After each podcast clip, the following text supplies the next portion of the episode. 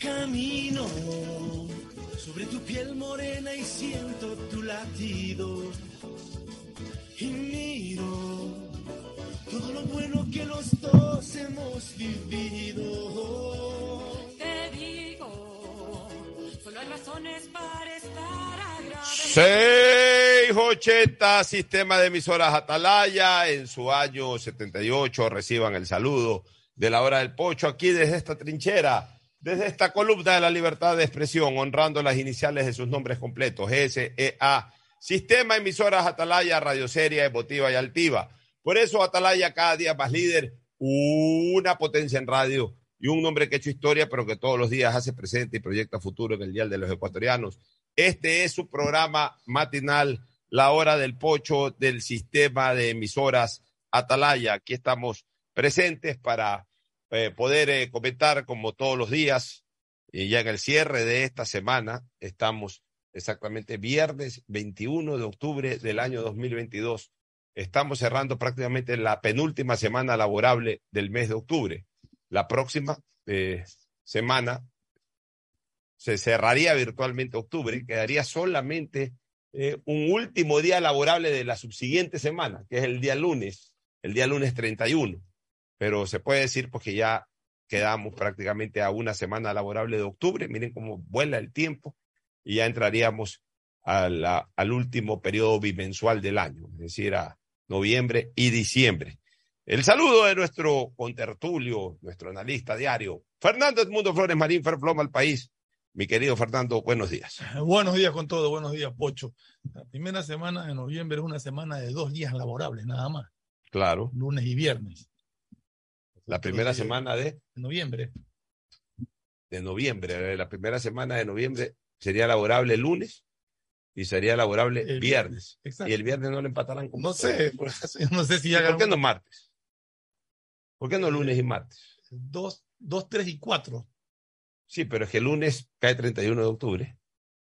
El lunes es 31. Sí. Ah, pero entonces, Martes uno. entonces no, entonces es Lunes, martes. Entonces es miércoles. Y es probable de viernes. que a lo mejor el día viernes, el viernes 4, Miércoles, jueves. lo empaten, pero si lo empatan, si lo empatan, ojo con una cosa, si lo empatan es para descontar después. Claro, sí. Porque una cosa es cuando el feriado no se celebra en el día y se toma un día de la, el, el día más cercano al fin de semana, pero acá el 2 y 3 seguramente Es, martes, Es que el 2 es muy jueves. El 2 no hay manera de cambiarlo. moverlo, no hay mo- no hay El como 2 no hay manera de cambiarlo. Es Día de los Difuntos. La gente. Sí, ese no hay como, Es, es- no hay es como la. Navidad. Sí, eso no hay como mover el 2. Es- eh, hay días que no se puede. O sea, los días cívicos se pueden mover, pero los días eh, espirituales. El 3 lo podría mover, pues ya está el 2 y 3 pegados. eh, los días cívicos se pueden mover, pero los días espirituales no. ¿Cuáles son los días espirituales? El 24 de diciembre, el 2 de, el 2 de noviembre, el propio primero de enero.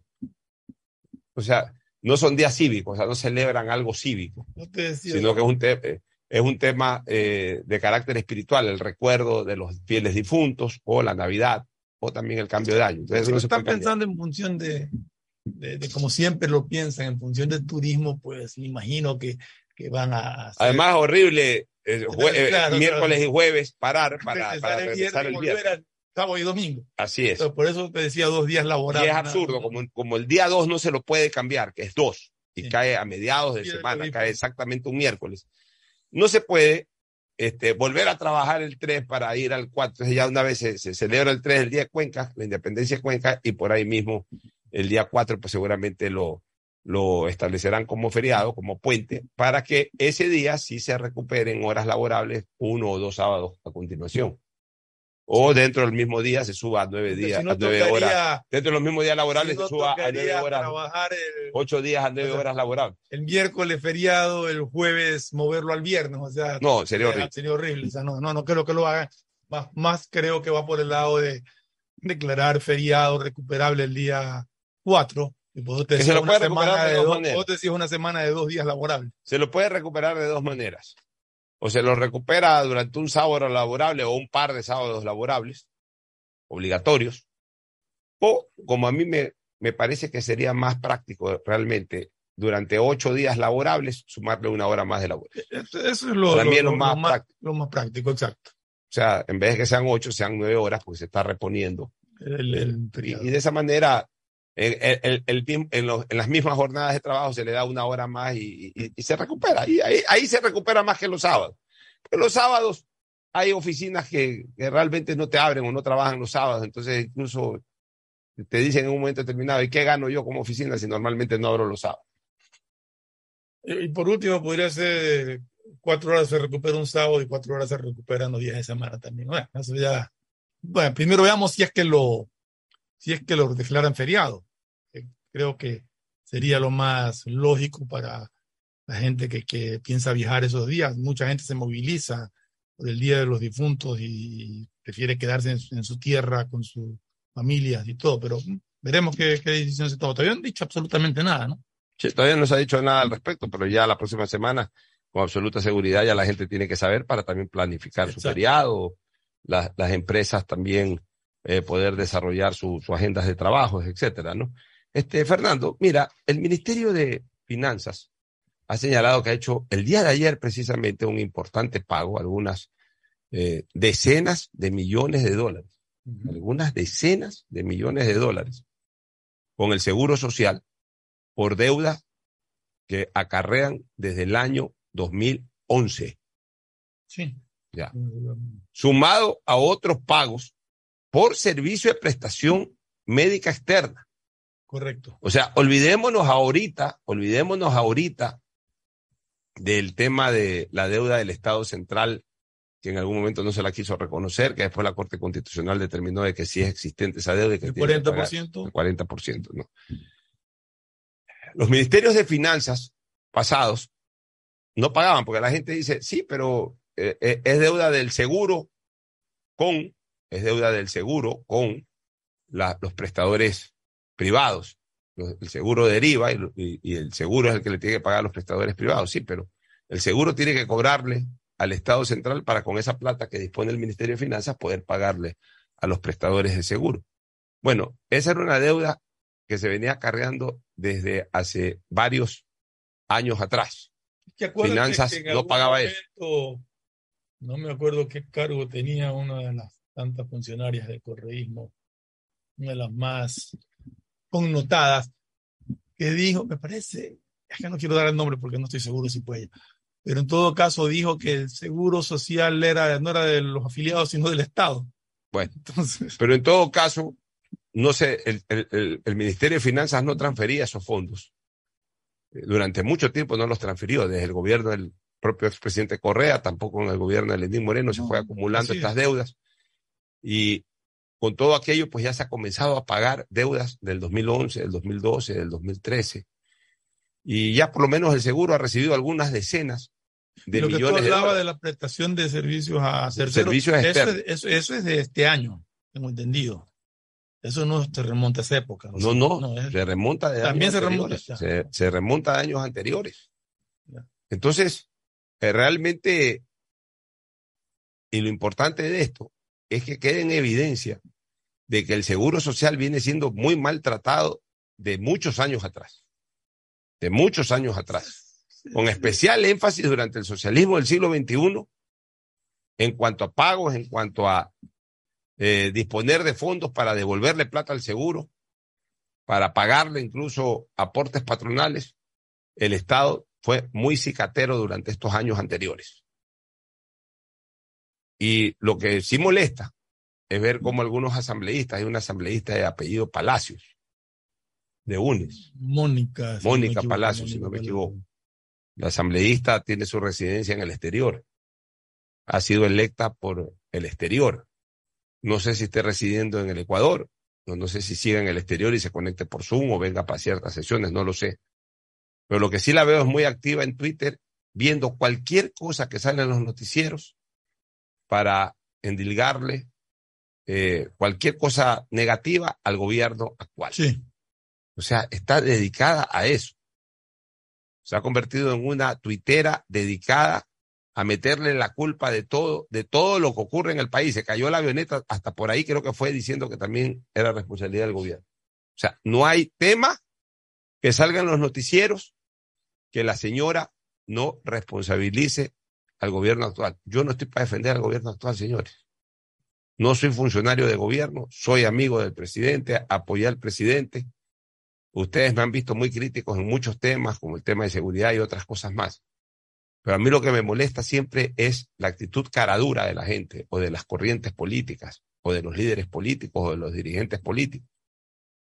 Si no trataste bien al seguro durante 10 años de gobierno, cuando incluso hasta le cicateaste, pues fueron cicateros, le, le cicatearon al seguro el aporte patronal del 40%, eh, que, que, estaba establecido en la ley y que ellos lo interpretaron a su manera y que la Corte Constitucional tuvo que revisar eso y revocar aquello.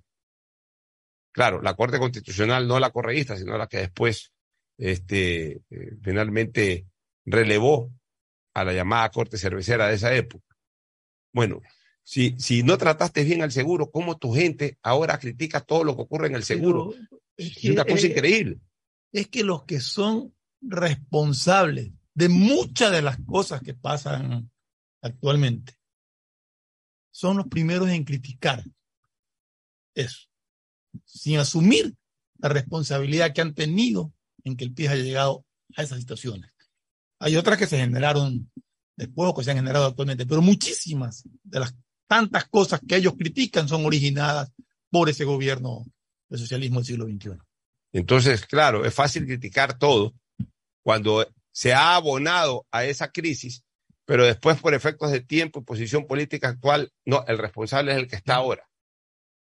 Bueno, el responsable es el que responde. De alguna manera este gobierno está respondiendo con pagos atrasados al Seguro Social. Es. Pero esos pagos atrasados los generó el socialismo del siglo XXI.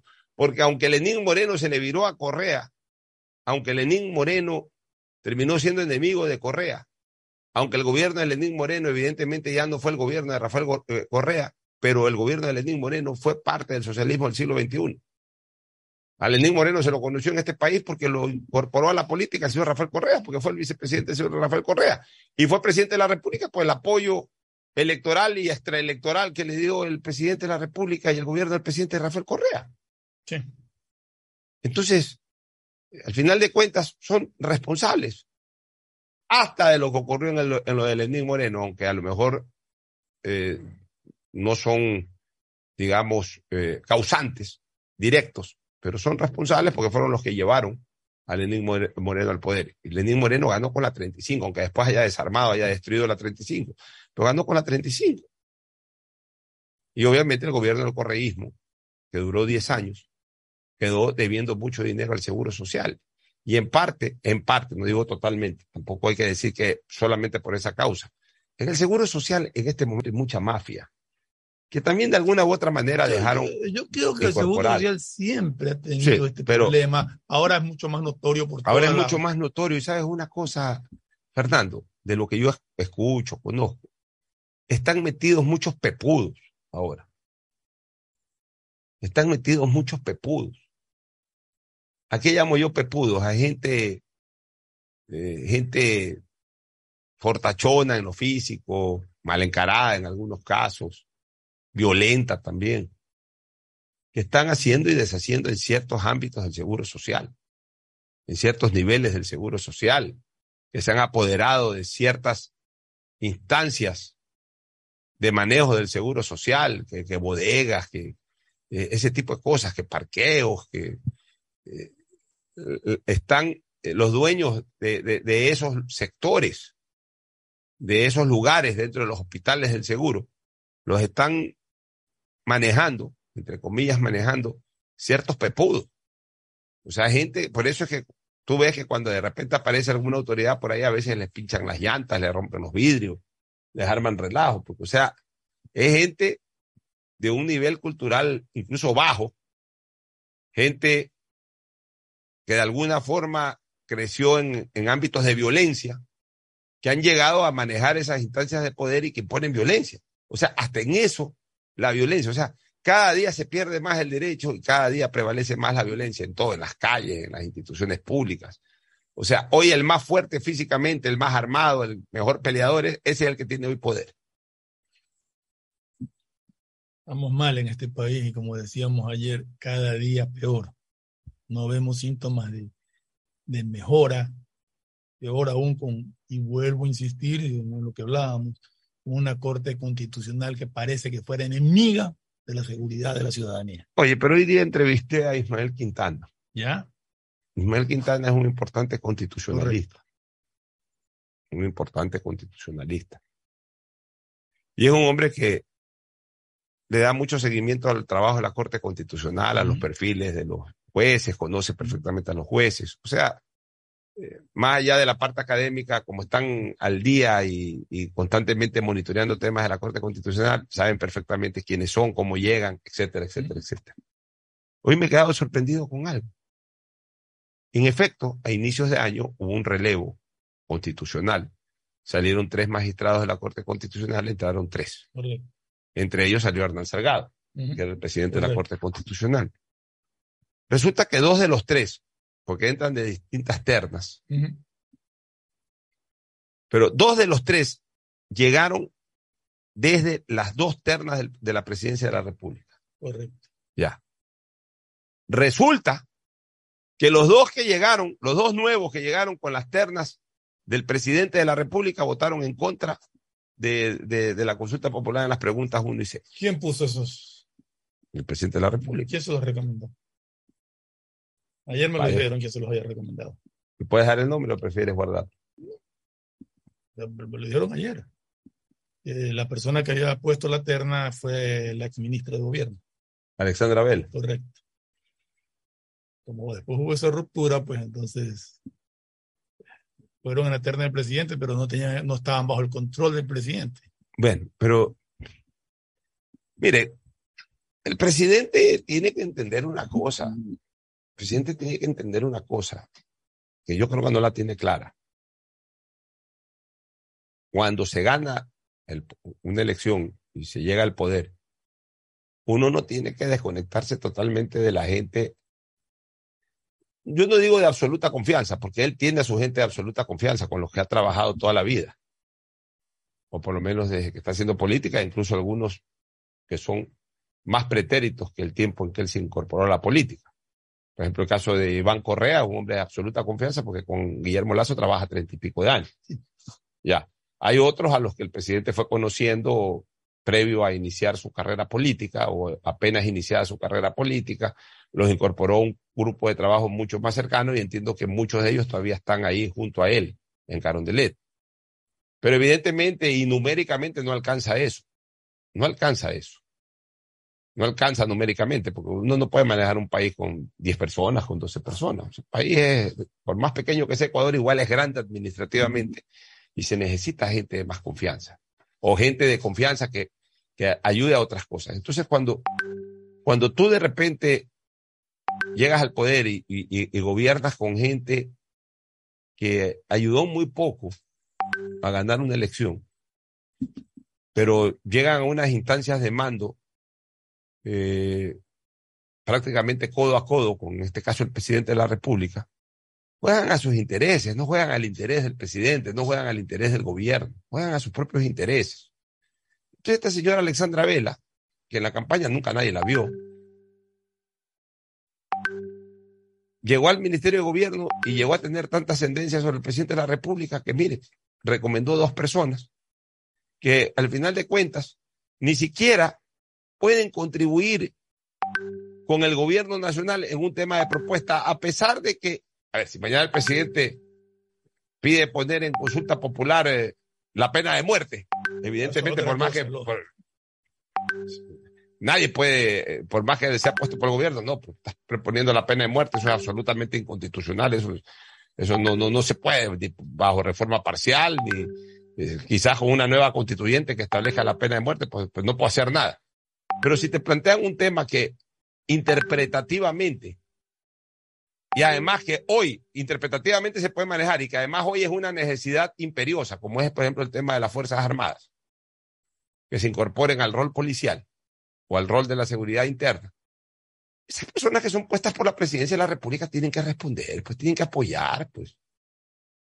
Pero no, como los puso la señora Alexandra Vela, según tu criterio, según lo que te no informaron a ti, o- según, lo que te informaron a ti, cuando la señora Alexandra Vera salió resentidísima del gobierno, seguramente les, les ha de haber llamado a decir, ¿saben que ustedes me deben el cargo a mí? Y en todo lo que se pueda, voten no, o voten en contra de lo que propone el gobierno.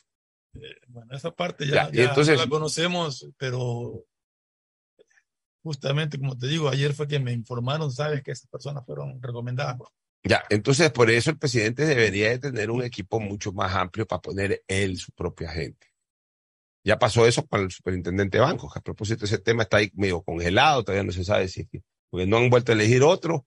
Ese señor está posesionado, pues no está en funciones. Sí, El de la superintendencia sí. de banco, que llegó de la terna del presidente, pero resulta que no era, no era un hombre de confianza del pero presidente. él renunció. Ya. Pero nunca se cristalizó. Pero ahí quedó, sí, ahí quedó llegó.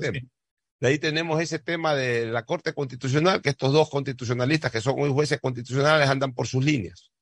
Andan ahí este, eh, bajo la línea progres, bajo eh, la corriente progres. Pero mí- mí- Dos activistas ideológicos más en lugar de ser dos jueces constitucionales. Pero, Son dos activistas pero ideológicos lo que molesta, lo que, lo que duele, es que haya gente que supuestamente tiene que manejar la constitución y se vayan en contra de un clamor y una necesidad ciudadana, como es tener un refuerzo total y absoluto en lo que es seguridad. Estamos en guerra con, con las pandillas, con el narcotráfico, y el ejército no puede intervenir porque estos individuos que forman la Corte Constitucional dicen que eso es hiperpresidencialismo. Nosotros hemos leído acá la Constitución, Pocho, y hemos visto que es la labor fundamental de las Fuerzas Armadas, no exclusiva, el control de las fronteras. Pero si no tienes problemas en la frontera o tienes problemas en una frontera por donde ingresa el narcotráfico, pero todo ese conglomerado se te ha metido a las ciudades. Tenemos una provincia como Esmeralda, que es de terror, según se lee. Tenemos una ciudad como Guayaquil y muchas otras ciudades. Y que se diga que no puede participar las Fuerzas Armadas cuando la Constitución no le excluye tácitamente esa responsabilidad, me parece que es absurdo. Mira, Fernando, pero además hay otra cosa que hay que recordar. Nosotros en eso, por suerte, siempre actuamos en razón de la objetividad y de lo que a nuestro criterio es la verdad.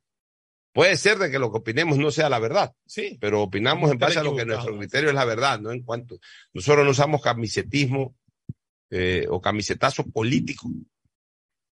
Digo a veces, a veces Fernando se me emociona mucho con Emelec, me puedo emocionar mucho con Barcelona, pero en política no. En política nuestra camiseta es la- el bienestar de la población, así es. es el bienestar de la población. Yo recuerdo que hacíamos ya programa contigo, hablamos del año 2016, cuando el presidente de la República de ese entonces, Rafael Correa, impulsó el paquete de enmiendas constitucionales, hicieron pasar todo por enmiendas constitucionales.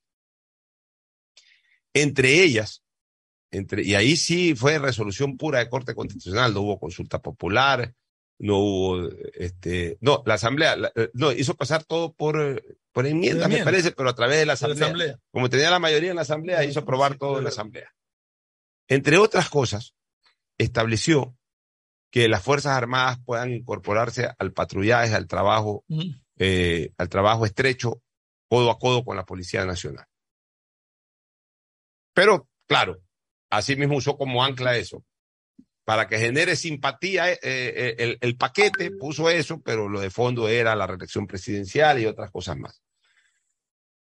Revisamos con Fernando cada una de esas eh, enmiendas constitucionales, las 10.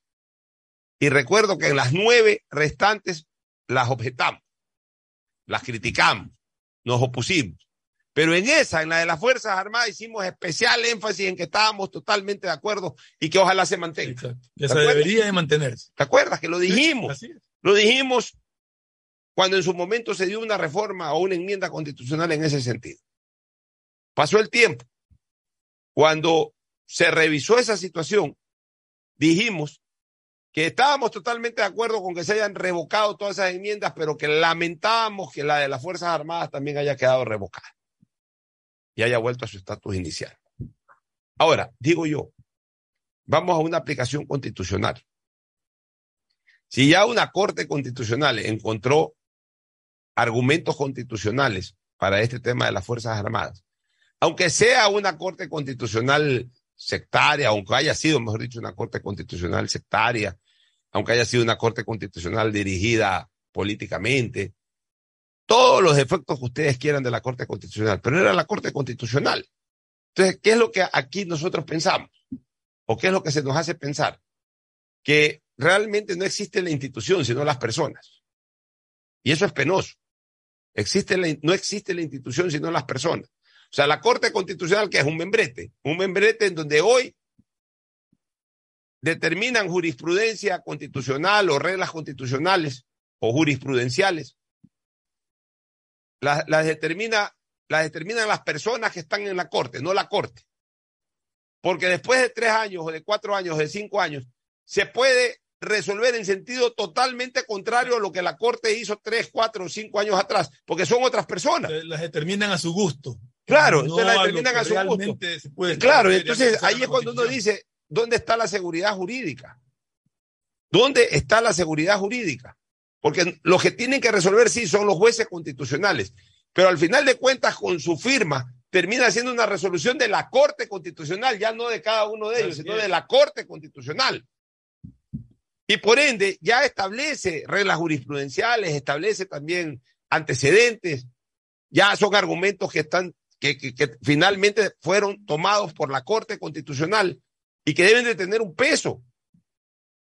Pero parece que no es así, parece que no es la institución, no es el organismo, no es la institución la que finalmente toma decisiones, con votos salvados, con lo que ustedes quieran, pero ya la tomó la institución, ya la tomó la institución. aquí, lo, aquí vienen otros nuevos y las cambian. Y lo grave es que cosas establecidas en la constitución que no necesitan interpretación porque están tácitamente explícitas, las interpretan. Y las que necesitan interpretación, te dicen que no, que está ahí. realmente es... Eh, no, ya la verdad es que no, no sé, yo no soy abogado, pero en sentido común me dice que, que si no está tácitamente prohibido la participación de las Fuerzas Armadas en, en resguardar el orden público, peor en una situación de, como, como las actuales, pues es cuestión de interpretación. Yo creo que es el clamor ciudadano, que las Fuerzas Armadas participen y ayuden en el control tanto penitenciario como control de la seguridad en las calles. Así es. Bueno, nos vamos a una primera pausa, ¿te parece, Fernando? Vámonos a una primera pausa para retornar con otros temas de interés. Ya volvemos. El siguiente es un espacio publicitario apto para todo público. Profe Alfaro, ¿para ti qué es el fútbol? El fútbol en su esencia es una demostración pasional y esa pasión genera contagio. En el lugar donde primero lo percibimos es en el banco. Y ahí es donde la pasión baja y se traslada dentro del campo de juego. Por eso creo que en este banco está sentado un país entero. En el fútbol, bancos hay muchos, pero solo Banco Guayaquil es el banco de la tri, patrocinador oficial de la selección ecuatoriana. De la alcaldía informa que ahora podrás acceder a todos los servicios de la Casa Rosada en el nuevo horario de 8 y media a 5 de la tarde. Y los tickets para acceder a almuerzos gratuitos se reparten desde las 10 y 30 de la mañana. Nuevos horarios para ti, porque el bienestar de la gente se siente. Alcaldía de Guayaquil. Autorización número 3120. CNE, elecciones pueblito, porque una familia son un mensajito, porque claro que estoy en cada rincón,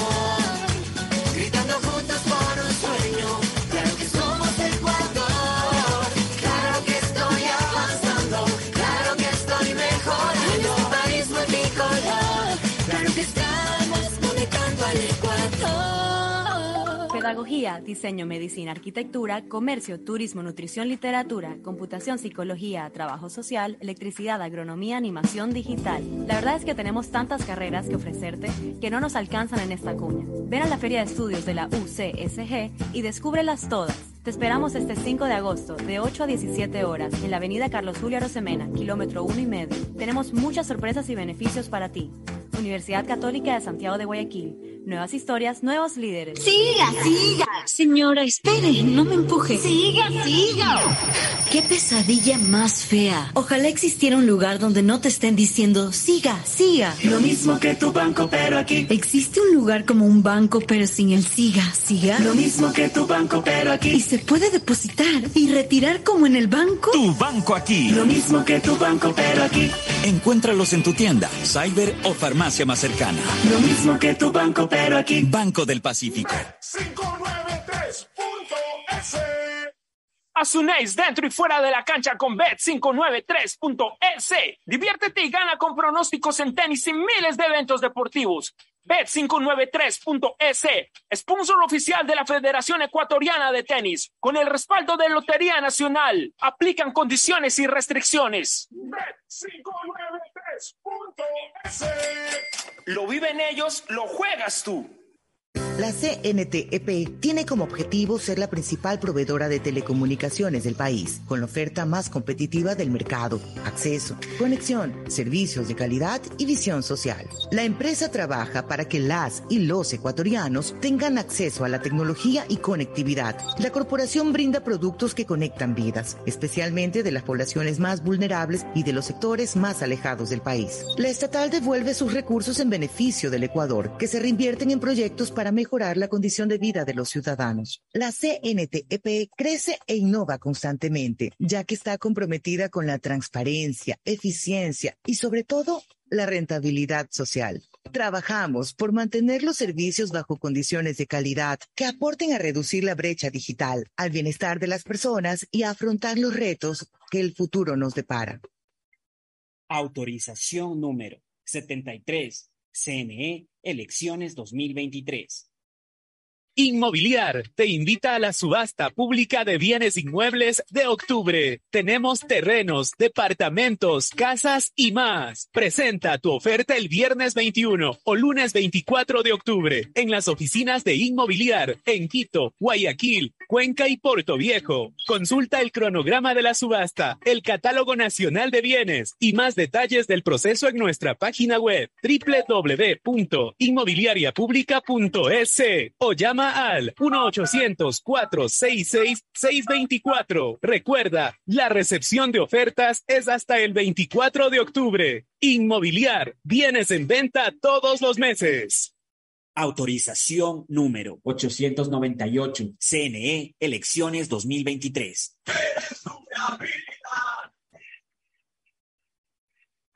Por calidad, mucho más para toda la vida.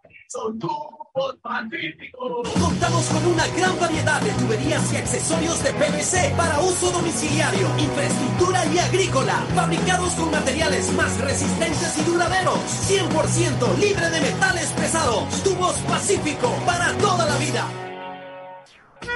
Urbaceo y municipio de Guayaquil te informa acerca de sus centros de acopio autorizados para material de construcción. Encuéntralo en Mucho Lote 2, ingresando frente a Villa España 2 o también acércate al centro de acopio en la isla Trinitaria, Cooperativa Nuevo Ecuador 3, Manzana 709, Solar 12. Receptamos un máximo de 4 metros cúbicos por usuario diariamente. Recuerda que está prohibido disponer este tipo de material en la vía pública o en terrenos privados. Evita sanciones. Autorización número 605.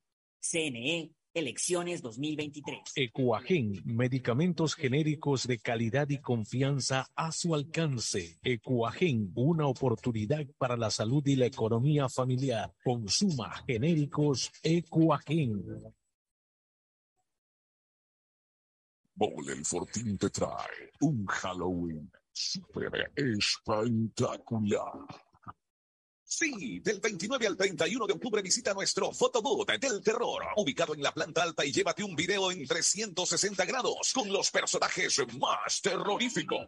Además, no olvides venir con tu mejor disfraz porque podrás llevarte espectaculares celulares e increíbles premios instantáneos. Recuerda, del 29 al 31 de octubre, la diversión más terrorífica está en Bon el Fortín. Diccionario de la Real Academia de la Electricidad. Lámpara. Adjetivo calificativo calificativo. Usuario que hurta energía y equipos eléctricos. Persona que reconecta el servicio por su cuenta luego de un corte por deuda. Cliente que intenta evitar los cortes con coimas. Usuario que es testigo de estos actos y no denuncia. Ser lámpara significa más de lo que crees. Evita que tu vida se detenga por gente lámpara y denuncia al 1-826-3537 o al 911. Con CENER EP, tu vida sigue. Gobierno del Encuentro. Guillermo Lazo, presidente. Autorización número 599, CNE, elecciones 2023. Para ti, Economarket, para mí. Economarket, siempre pienso en ti. Economarket, todo para ti. 24 horas, 24 horas para ti. Viaja conectado con Internet a más de 150 países al mejor precio con el chip internacional Smart SIM de Smartphone Soluciones. Estamos 24 horas en los aeropuertos de Guayaquil y Quito, pasando migración junto al Duty Free. También en Plaza Quil, local 55, en San Borondón, en la avenida principal de Entre Ríos. Lo importante es que cuando viajes estés conectado, sin esperar conectarte un Wi-Fi. Conéctate directamente con tu chip al teléfono celular que quieras llamar a través del WhatsApp o de manera directa. No lo olvides, Smart SIM de Smartphone Soluciones te espera en el aeropuerto con atención 24 La horas. alcaldía informa que podrás acceder a todos los servicios del Hospital Bicentenario de lunes a viernes de 8 de la mañana a 4 de la tarde. Aquí también podrás acceder a los servicios de Unidad de Enfermedades Infecciosas, Tomografía, Rayos X, Salud Mental, Fisioterapia. Trabajamos de corazón. Alcaldía de Guayaquil. Autorización número 606, CNE, elecciones Profe 2023. Alfaro, ¿cuál es la importancia del banco para la selección? Desde este banco plantamos la semilla de un sueño. Cuando uno llega a su hogar, ve a su familia, mira para atrás y ve que el, todo el sacrificio no fue en vano. Y ese sacrificio se pudo hacer realidad porque hubo un banco también que le dio la posibilidad de que ese sueño se pueda cristalizar. En el fútbol, bancos hay muchos, pero solo Banco Guayaquil es el banco de la tri, patrocinador oficial de la selección ecuatoriana de. Hay sonidos que es mejor nunca tener que escuchar. Porque cada motor es diferente.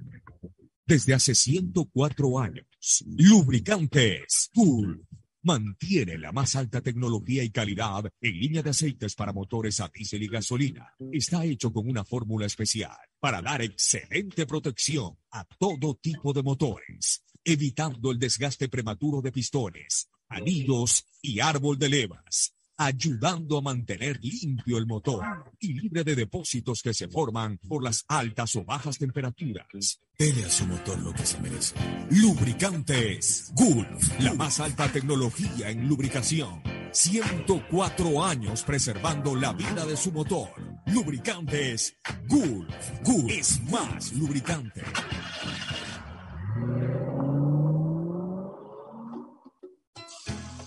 Fin del espacio publicitario. Usted está escuchando un programa de opinión, categoría O, apto para todo público. Bueno, retornamos. Oye, un par de cosas. Estos legisladores y legisladoras hablan cualquier cosa. Cualquier cosa. Normalmente la mayoría no son políticos o políticas. Son eh, a veces dirigentes de bases o gente que recién comienza a hacer sus primeros pininos, pero hablan con una autoridad.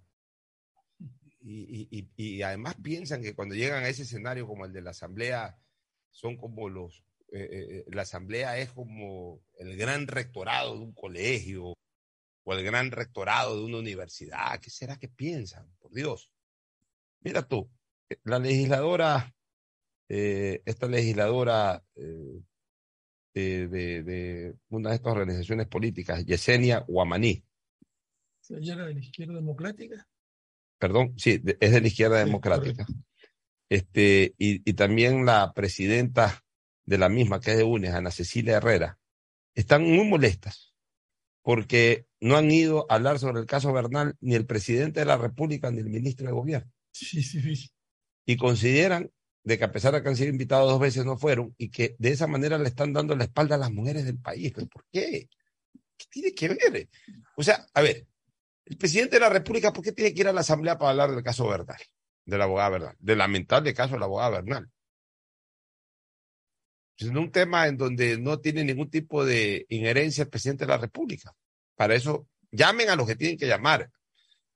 Hasta el Ministerio del Interior yo creo que está bien. El Ministerio del Interior maneja justamente el tema policial. El comandante de policía, por supuesto que tiene que ir. Todos los miembros de la escuela esta de formación de policía tienen que ir porque son parte de una situación que se dio lamentable y por la cual tienen que responder. No necesariamente son los culpables, pero sí los responsables. O sea, de, responsable viene de responder. Por este tema tiene que responder un ministro del Interior o un ex ministro del Interior, que era el que estaba en funciones en su momento. Por ese tema tiene que responder un comandante de la policía, por ese tema tiene que responder el director de la escuela, y si era Cáceres, pues que, los que hayan estado ahí tienen que responder. Y en algunos casos son culpables también, como los que no actuaron. Pero eso es una cosa. Pero de ahí es cuenta de que Fernando tiene que ir el presidente de la República a hablar de ese tema. Eh, ¿Qué tiene que hacer el ministro de Gobierno, Francisco Jiménez Sánchez, en ese tema? Es, que quiere es ministro de Gobierno, todo. no es ministro del Interior, Quiere es ministro de Gobierno. politizar todo y quiere que vaya para crear problemas y para crear caos. y darle la espalda a las mujeres. ¿En qué sentido le está dando la espalda, la espalda a las mujeres? Ese es un tema que tiene, miren, ese es un tema, señores, que ni siquiera tiene que ventilarse ahorita. O sea, si quieren ventilarlo en la asamblea, investiguenlo para, para, para ay- coadyuvar. Ese no es un tema de asamblea, señores, ese es un tema de fiscalía. Fiscalía, sí. Y más bien demandamos a la fiscalía y, y también un tema del Poder Judicial, que ya de Y una. de la Policía Nacional. Y, y, y obviamente, en lo, en lo que sí es político, o más que político, lo que sí tiene que ser manejado por la fiscalización política, y ahí sí estoy de acuerdo en la participación de la Asamblea, es en que rinda cuentas, y por eso es importante que esté el ministro del Interior, por eso es importante que esté el ministro, el comandante de la policía, que rindan cuentas de por qué no aparece Cáceres, o dónde está Cáceres. Pues te decía, esos son los Ya, no tiene nada se, que se ver. fue una delegación de la Policía Colombia. ¿Qué informes traen de Colombia? Eso está bien. Ahí está bien que la Asamblea participe. Que, que ahora dijeron que estaba en Panamá. Pues bueno, ok. ¿Qué pasó? No dicen que está en Panamá. O, o por último, señores, ¿por qué no aparece Cáceres? O señores, ¿por qué dejaron ir a Cáceres? O sea, de- ya desde lo político está bien que indaguen, investiguen, eh, hagan un informe. Pero sobre esos temas que tiene que ver el presidente de la República y que tiene que ver el ministro de Gobierno. O sea, ¿por qué quieren hiperpolitizar ese tema? O sea, que quieren usar ahora también, desgraciadamente, la memoria, ya no el cadáver, sino la memoria de la abogada eh, Bernal por un tema político. Dejen que eso se investigue. Ya la parte netamente del hecho criminal, eso tiene que moverlo la fiscalía, eso tiene que moverlo la corte, el poder judicial.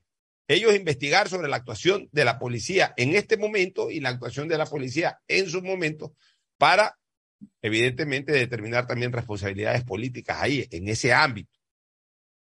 Pero no es que ahora por cualquier cosa que ocurra mañana, Dios no quiera, pues mañana matan en el Ministerio de Salud a una mujer o un hombre, no importa. Entonces hay que llamar al presidente de la República a la Asamblea para que responda por eso. O sea, también ya ubíquense. pues. Ya también, eh, ya, ya dejen de ser tuiteros o tuiteras y llevar la política a, a niveles de redes sociales. La política también debe tener su nivel en este país. Ganas de figuretear. Eh, figureteos y vainas y media. Y enseguida estas frases, en- en- en- eh, le dan las espaldas a las mujeres. Las mujeres, las mujeres están para otras cosas. pues. Las mujeres están para otras cosas. Las mujeres no están preocupadas de que se va el presidente de la República a declarar sobre este tema. La mujer está trabajando, la mujer está atendiendo su hogar, la mujer está haciendo está deporte. preocupada de que no está haya violencia de que no haya violencia intrafamiliar, de que no haya violencia en la calle. En eso está preocupada la mujer, no que el presidente de la República vaya a hablar sobre el tema Bernal. Sí le interesa a la mujer y al hombre también, a mí también me interesa que vayan a dar información sobre el, acc- el accionar ahora de la policía, que no aparece Cáceres, eso sí, ahí está bien, pero ya de ahí a llamar al presidente de la República y llamar al ministro de Gobierno y decir que porque no van, entonces están dándole las espaldas a las mujeres, ya es eh, exagerado. Eh, más bien, tanto que llevamos esto prácticamente a una nueva confrontación de géneros, cosa que para mí no debe de darse de esa manera. Porque el hecho de que un delincuente mate a una mujer no es una, no es un, para mí no es un tema machista, para mí es un tema criminal. O sea, el que le, el que mata o el que pega a una mujer no es machista. Yo, yo tengo ese concepto, señores, no es machista, es un criminal. Porque está cometiendo un crimen, aunque no la mate, está cometiendo un crimen. O sea, porque está golpeando a una mujer, lo cual está penado por la ley, y peor si está matando a una mujer o a cualquier persona, está penado por la ley. El machista es otra cosa. O sea, aquí han tergiversado el concepto de machismo. El machismo es otra cosa. El machismo tiene que ver más con los espacios, con las oportunidades, con, el ejercicio pleno de derechos. Ahí va el machista. El machista típico era el, el hombre de la década de los 40, 50, 60, 70. De alguna manera crecimos, las generaciones actuales que tenemos 50, 60 años, nacimos en, en, una colectividad con criterio machista, ¿no? La mujer que se queda en la casa cuidando de ellos. Eso es un criterio machista. Aquel hombre que dice, no, mi mujer no puede, no, no puede trabajar, tiene que estar en la casa. Ya, eso es machista. Ya, este, antes incluso, que la mujer no podía entrar a la universidad, hipermachismo. Antes que la mujer no podía votar, hipermachismo. Es, esas son actitudes machistas, o sea, de reducción de espacio por, por, por, por el tipo de género de reducción de espacio al otro género por eh, absoluta prevalencia o predominio de tu género, que en este caso de hombre hacia mujer, o de hombre en contra de la mujer. Eso es machismo. Pegarle a una mujer no es un acto machista. Peor matar a una mujer no es un acto machista. No es un acto de machismo. Es un acto violento, criminal, que tiene que ser penado por la ley.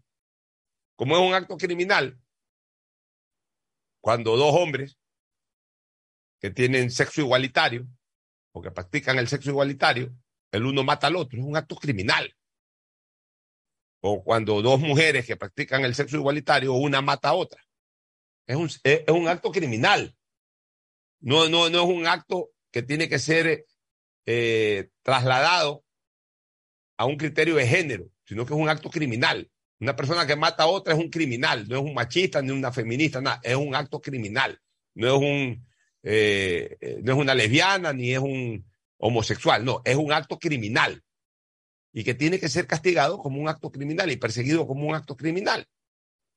Aquí todo lo llevan a esta lucha de género y al machismo y, ahora usan esta famosa palabra mitógeno, eh, misógino. Ahora usan esta palabra misógino, ahora está de moda esa palabra. Eh, eh, un término, un término elegante o, académico de lo que normalmente se conoce como machismo. Para todo el mundo que da un criterio misógino. Aquí hay una periodista que agrede a todo el mundo, pero cuando la tocan enseguida que misógino. O sea, yo no entiendo eso, yo no entiendo eso de una periodista que no es ecuatoriana. Sí que ahora se dedica a agredir, está, está violentísima en redes sociales, ataca a todo el mundo, a veces pesca criterios ajenos y se les dispara, medio le contestan que criterio es misógino. O sea, está usando su género para protegerse de los ataques que ella genera. Entonces, Ah. no, es, no es- no es así esto, no, no es así, no, no, no, no hay que usar este tipo de cosas, no hay que usar este tipo de cosas para, para, para crear más cizaña, para crear más división, etcétera. El presidente de la República ha sido convocado, no tiene por qué ir, por eso tiene, por eso él en, en- en su gabinete tiene una cartera de Estado que es el Ministerio del Interior, que es el que va a responder, creo que se ha ido el Ministerio el ministro del Interior. Él Y- tiene la obligación. ya, y obviamente, pues el comandante de la policía, los policías, etcétera. Ya, y, y ellos tienen que informar al país por qué no aparece este fulano Cáceres, que ya tiene que aparecer. Y más bien, ah, como yo decía, No sé si aparezco. ya, como decía una cosa, Fernando, ya que tanto llevan a este tema de género, ahí tenemos pues una fiscal que es mujer, si ya tanto lo quieren llevar a un tema de género, que la señora fiscal pinche pues a, a, a, a, a- a su fiscal, a su agente fiscal, lo pinche un poco, diga, oye, ven acá, más allá de que es tu caso, pues yo soy la fiscal general, tengo que supervisar esto, ¿por qué no hay nadie más vinculado a este proceso? Oye, segunda pregunta, ¿por qué solamente vinculas a, la persona esta que aparentemente era la compañera extraconyugal de Cáceres? Porque ser compañera extraconyugal no es un delito. puede ser eh, criticado en lo moral, en lo social, todo lo que tú quieras, pues no es un delito. O sea, nadie puede irse a la cárcel por ser compañera extraconyugal de una persona. Y hasta el momento, de lo que se conoce, la única relación de esa cadete que está en este momento detenida con prisión preventiva, que está privada de su libertad, con prisión preventiva, lo único que se deduce de ella es que ha sido compañera extraconyugal. Sí, pero eso no es un delito ni tiene nada que ver con el homicidio, ¿no? Pero está vinculada, o sea, está, está hasta con prisión preventiva. No sé qué pruebas tenga la fiscalía O sea, y qué pruebas haya. Ella no, de lo que se conoce, ni siquiera estuvo en el cuarto, porque hay, hay el testimonio de que este majadero criminal la mandó al cuarto de al lado. Sí, yo no Ya. entiendo por Ah, qué. que ella escuchó los gritos, pero también los escucharon otros. Es más, le avisaron a un teniente del mismo grado de casa. Ah, que ella no salió a, a- a- frenar eso. Y, y bueno, ¿y por qué no se metieron los otros? Que borró el chat del WhatsApp. Pues uno es libre de borrar los chats que quiera. Ah, que borró los chats, los borró. pues. Los borró. Como tú dices, eso es un acto de libertad. Yo puedo borrar lo que a mí me da la gana, pero justamente mientras no haya ningún, ninguna, eh, o sea, ya estoy hablando desde el punto de vista legal, de carga de pruebas, mientras no haya, el, en este caso, el documento, algo escrito ahí, eh, que en ese momento ya queda constancia que está escrito. Si no está escrito, bueno, si lo borraste, eh, si lo desapareciste, ¿qué habrá habido ahí? O sea, no necesariamente tiene que ser. Yo no creo que en el- Además te los encuentran, ¿no? Perdóname una cosa, pues, lo que se está investigando es un delito de un crimen. De ahí que, que en, que en el chat, Fernando, en el chat, no, oye, la acabo de matar, no le he escrito. O ven a ayudarme, ven a ayudarme a matarla, no le he escrito. Lo que ha borrado esta señora es seguramente, oye, mi amorcito, nos vemos ahora, ya sabes, para cogerte de esta manera, de esta otra manera. O sea, los típicos diálogos sexuales que hay a, a- partir de, de- de- de- de un chat entre una pareja, en este caso, sobre todo, eh, digamos que sostenían una relación extraconyugal. Ya, pues, o sea, habrá borrado eso para obviar eh, lo que ya al final se descubrió, que era una pareja extraconyugal. Pero eso no es un delito. Pues. Mientras otros sí cometieron el delito de autoría directa. Ah, se la acusa a ella de autoría directa por no participar. Entonces, ¿por qué no acusan a los demás? Ya, por último, yo no te digo que no la acusen a ella o que no la vinculen a ella, pero ¿por qué no vinculan a los demás? Es que debería haber más gente vinculada. Ya, y eso es lo que, y eso quién podría de alguna manera eh, llamar la atención, porque eso es un tema de fiscalía. La fiscal general que es mujer, pues. ¿Por qué no llaman a la fiscal general también a preguntar por qué? Yo, yo quisiera en algún momento entrevistarla a la señora fiscal general de la nación, sino que no da entrevistas ni nada. Pues si, si, si fuera, eh, si fuera posible hacerle una entrevista sobre este tema, yo la primera pregunta que le hago, señora fiscal, ¿por qué el agente fiscal no vincula a nadie más en este proceso? O sea, evidentemente, ahí hay una situación eh, de- de- de poco desarrollo del proceso. Pero imagínate tú, o sea, en vez de ir por esa línea a ver qué pasa, por qué, esto, está, esto está aguantado, etcétera, llaman al presidente de la República para hablarle de este tema. ¿Qué tiene que ver el presidente o qué tiene que ver el mismo ministro de, gobierno? A sabiendas que ya desde hace tiempo el Ministerio de Gobierno ya no maneja el tema policial. Oye, el, el otro tema que quiero tratar, este, Fernando, que me parece muy interesante analizar, es esto de, eh, ciertos parámetros que van a utilizar para, para la focalización del combustible. Yo ahí tengo algunos reparos. Yo tengo algunas observaciones Ya. de lo que yo leí, no estoy seguro si es lo mismo. Mira, yo tengo observaciones. Voy a leer. El ministro Herrera, el ministro de. Transporte, explicó que el parque automotor se lleva actualmente el 49% de los subsidios. El parque automotor. El parque automotor es toda la- todos los vehículos eh, que hay en, en- en el país, porque también usan subsidios para plantas, para plantas termoeléctricas, para otras cosas más. Eh, yo pensé que era un porcentaje mayor el del parque automotor. Pensaba que el parque automotor por lo menos se llevaba el 70% del subsidio. Dice- Dice el ministro que el 49%. Mientras más alto el valor del petróleo y de los derivados a nivel internacional, mayor es ese subsidio. Eso es, eso es lógico, porque nosotros mezclamos la gasolina, o sea, no alcanzamos a, a producir el 100% de nuestro consumo, a pesar de que somos un país pequeño, a pesar de que la cantidad de carros es pequeña. El parque automotor, ¿cuánto puede tener? 4 millones. Y de hecho, miren, miren, el 49% nomás consume el combustible importado. El, el- el- el otro porcentaje, que es incluso mayor, 51%, lo utilizan por fuera del parque automotor. me imagino que barcos, Claro, aviones, todo ese tipo de cosas. De esos 49 puntos, este, o 49%, el 30% va destinado a vehículos livianos y el 70% a vehículos pesados. O sea, en- encima, los vehículos livianos son los que menos, son posiblemente son más en cantidad, pero pues también... Eh, menos consumen. Sí, pues tú con 20 dólares llenas un tanque, pues un tráiler necesitas llenarlo con 150 dólares. ¿Ya? Eh, eh, Sobre, sobre ese 30% de livianos, ahora sobre ese 30% de livianos, que a su vez representa el 14.7 del total de subsidios, este, esos livianos eh, de subsidios, aquí pone entre paréntesis automotrices, domésticos, atuneros, pesqueros, aviación, entre otros, se aplicarán los páramos, me imagino que la palabra debe Parámetros. ser parámetros, me está escrito páramos, digamos que parámetros, de exclusión que tienen que ver con el cilindraje y número de vehículos de una sola persona. Ahí comenzamos a encontrar eh, reparo. La reducción de dichos subsidios será, como ya se ha explicado y como consta en el acta firmada, para vehículos de un cilindraje mayor a los 2.201 centímetros cúbicos en vehículos livianos y de 2.401 centímetros cúbicos en jeeps, así como de 3.000 centímetros cúbicos para camionetas. También se aplicará para quienes tienen tres vehículos en adelante. Entre tanto, se informó que al momento en el país hay unas 81 mil personas que ganan más de 3.466 dólares al mes y a quienes también se les excluiría del subsidio estatal. Ahora sí, vamos analizando cosas. Quiero comenzar por lo último, Fernando.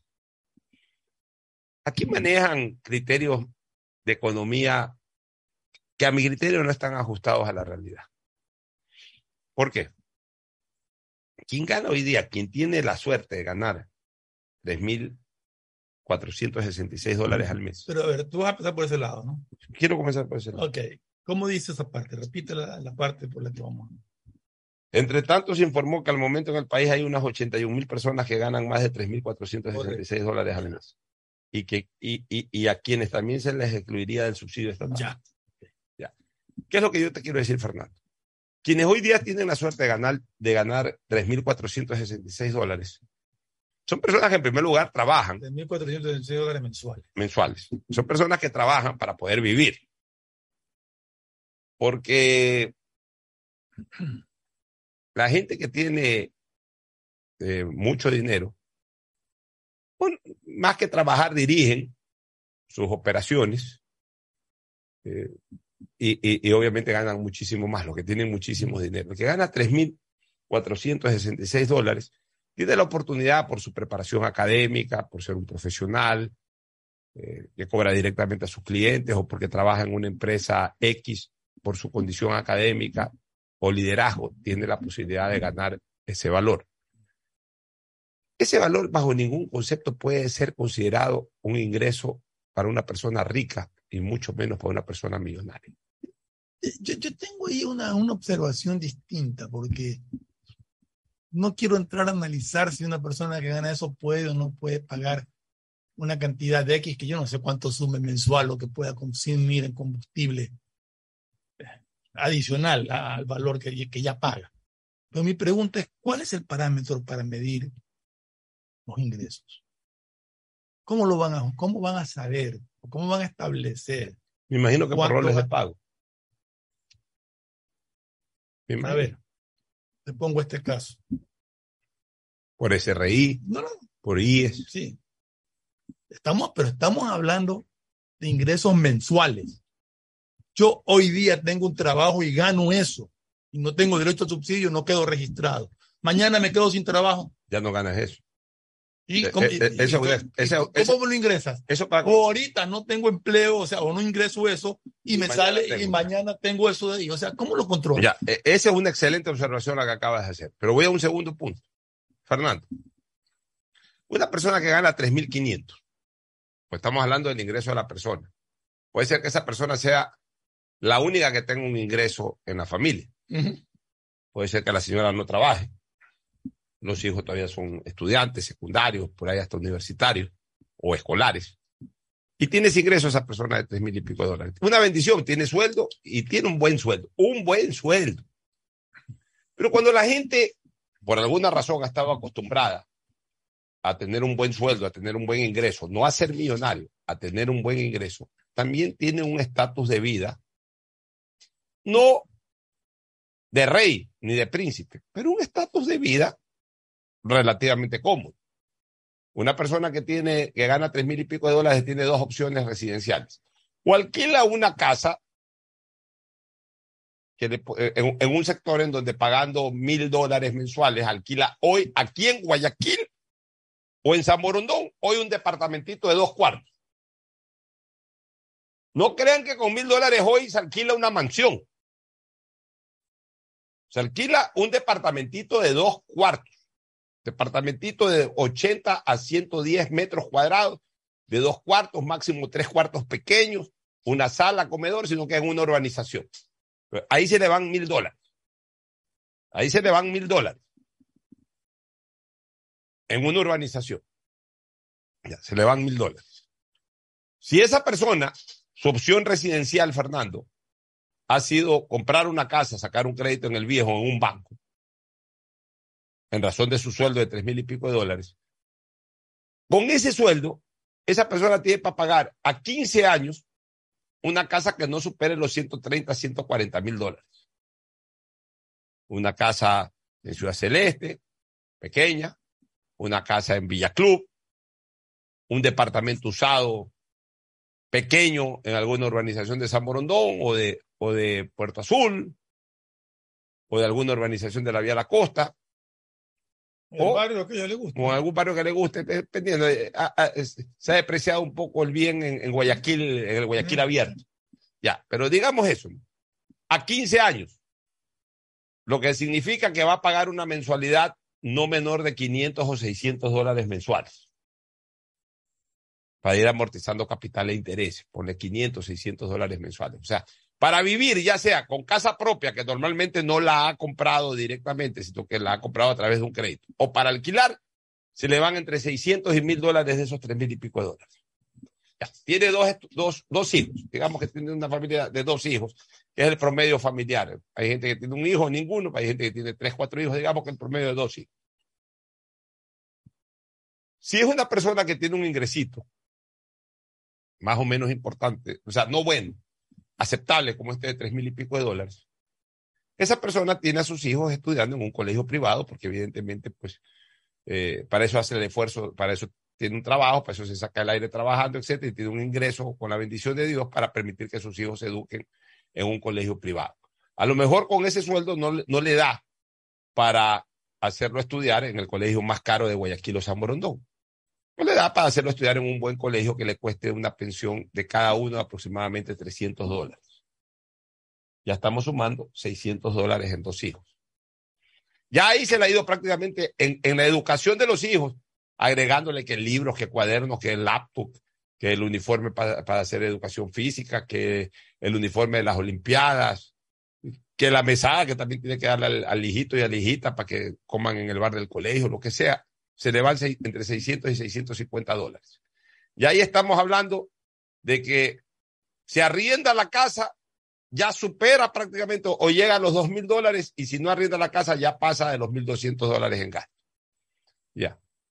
Esa persona tiene que comer y está acostumbrada a comer relativamente bien, no a banquetearse, no a que abre la refrigeradora y fiambres y- y repleta y costillas. Y, no, no. Su comida normal para cocinar en la, para no comer en la calle, para que sus hijos no estén comiendo en la calle, sino comiendo en la casa. Una canasta de alimentos a la semana, ¿cuánto se puede gastar en el supermercado? 250 dólares. Eso incluye también eh, elementos pues, de limpieza y todo de la casa. 250 dólares sem- eh, eh, semanales. Pone 200 dólares semanales, comiendo ya al- ahí, más o menos. Son 800 dólares más No, no se va tanto, Pocho. a la semana. Depende del número de personas, yo no creo que. Cuatro personas a la semana. Yo creo que 150, 180. Ya, ponle 150, 160 dólares, ya. Son 160 dólares, son 320, son 600, son 640 dólares más al mes. Ya. Ahí estás pasando la barrera de los 2 mil dólares. Ya, esa familia está acostumbrada, digamos, a- por el trabajo y todo, por el esfuerzo que hace de trabajar, de que tiene un ingresito ahí más o menos. Está acostumbrada a ir por lo menos tres veces al mes o cuatro veces al mes, al mes. A que un domingo lleva a los hijos a comer hamburguesas, a que de repente salen el domingo a comer a la calle. Digamos que en cuentas de restaurantes y ese tipo de cosas se le vayan unos 200 dólares más al mes. Anda sumando. Y esa persona, para ir a trabajar todos los días y regresar, está gastando no menos hoy, con la gasolina actual, está gastando no menos de 45 a 50 dólares semanales en combustible. Estamos hablando de 200 dólares más. Y, claro, esa persona que tiene ese ingresito, A se- ver, pues yo no se gasta tanto en combustible. En semanales no. yo gasto 70 dólares en, en combustible a la semana, Fernando. Yo. Le pongo 20, me llena el tanque, digamos que de domingo a miércoles, 20 más. Es que, es que a ver, tú, tú ruedas menos también. Por eso depende de lo que ruedes. Yo, claro. yo estoy gastando aproximadamente entre, 60 y, entre 50 y 60 dólares a la semana en combustible. En un carro chino, tengo un Jet en este momento, seis cilindros. En el otro gastado, bueno, eh, lo estoy arreglando, pero el otro, ¿Qué tú ruedas ahorita no, o sea, es más, y, y- y te digo, yo gasto eso en combustible eco. Yo hace rato que olvidé que existe el, el super, el combustible super. Entonces, se, se gasta en combustible, suma eso por cuatro semanas que tiene el mes, más los dos días adicionales, se te van más o menos 200 dólares en combustible al mes. Ah, pero hay otra cosa, pues, Fernando. Tienes ese carro, no tienes tu carro, pues tienes que asegurar. Tienes que pagar ahí 70, 80 dólares al mes que yo- seguro. Yo quiero ir. Y tienes, y, y por último, déjame terminar de decirte otra cosa. Ya, pues estás, tienes un ingreso. Aseguras a tus hijos eh, en, en tema de, de- de- o sea, sacas un seguro familiar de salud. Porque no puedes depender del IE. Y si mañana a un hijito tuyo, Dios no quiera, este, le pasa algo y tiene un pequeño un accidente o una apendicitis o lo que sea, te cuesta 10, 15 mil dólares meterlo en, un- en una clínica. Entonces tienes un seguro médico, un seguro médico familiar que hoy no te deja de costar menos de 300 dólares el mes. Entre 250 y 300 que cubre a cuatro personas. No te estoy hablando de los seguros eh, internacionales. Ya, ponle que te cueste 200 el seguro nacional. El seguro internacional te cuesta 300, 350 dólares mensuales. Si te das cuenta, los 3 mil dólares se te van en- en- en gasto corriente. No es pues una cantidad que tú digas, ah, ganas 3 mil y pico de dólares, tú tienes un gran sueldo. Es que, pero a mí, me- me- a mí o sea, eso ya entrar en esos análisis que tú lo que los has hecho tú. Ya, pero a mí me preocupan son cosas más. Más el control de las cosas, como te decía, quién, cómo estableces que hoy día tienes trabajo. Ya no tienes subsidio porque tienes ese trabajo. Mañana te caes sin trabajo. Y sigues sin subsidio porque está con, que, no tiene trabajo ahorita, ah, tiene subsidio, mañana consigue trabajo y sigue subsidiado. O sea, ese tipo de injusticias que se pueden dar. Me preocupa lo del cilindraje, porque hay gente que puede comprarse un carro nuevo, tiene como para comprarse un carro nuevo y, todo con un cilindraje de 1800, desde 1800 y tiene subsidio. Pero hay un señor que tiene un carro viejo de 15, 20 años atrás o 12 años atrás porque no lo puede cambiar porque ya no tiene los ingresos que tuvo cuando se compró ese carro y no tiene subsidio por el cilindraje. O sea, ahí me suenan cosas injustas. O yo creo que, que- en ese sentido sí tiene que haber un- una revisión, porque si alguien tiene un carro que, que, que tiene un cilindraje superior a los 2500, pero que tiene 10, 12 años de antigüedad por lo menos, y alguien tiene un carro de 1800, pero del año, ese señor que se compró ese carro de 1800 años, muy probablemente tiene muchas más posibilidades que aquel que se compró un carro hace 12 años y que no lo ha podido cambiar. Mira, mira, mi querido Perfloma, ¿qué es lo que yo creo? Que el subsidio tiene que darse para abajo. Lo que hoy se paga por combustible, lo que hoy se paga por combustible es lo que la gente puede pagar aquí en este país. Resuelvan la manera que el combustible sea más barato. Así de sencillo y así de fácil. Resuelvan que el subsidio sea, eh, digamos que el precio, ok, la gente, pero identificándolas, fulano de tal, o sea, todo, eh, manejar un concepto de tal manera que se pueda identificar a la colectividad, a la población, para que gente que por lugar donde vive, eh, el, el tipo de carro que tiene, eh, eh, ¿Tiene empleo o no tiene empleo? eh, obviamente se registra que está desempleado o, o- o que tiene un empleo pero de un ingreso absolutamente menor. Es, Exacto. es al revés. Alguien que no supere los 600 dólares de ingreso y tiene un empleo y tiene un carrito ahí y llega en su carrito y gana o, que no supere que no supere los mil dólares de ingreso a él se le subsidia cobrándole menos el combustible cobrándole por ejemplo dos dólares el- el- el galón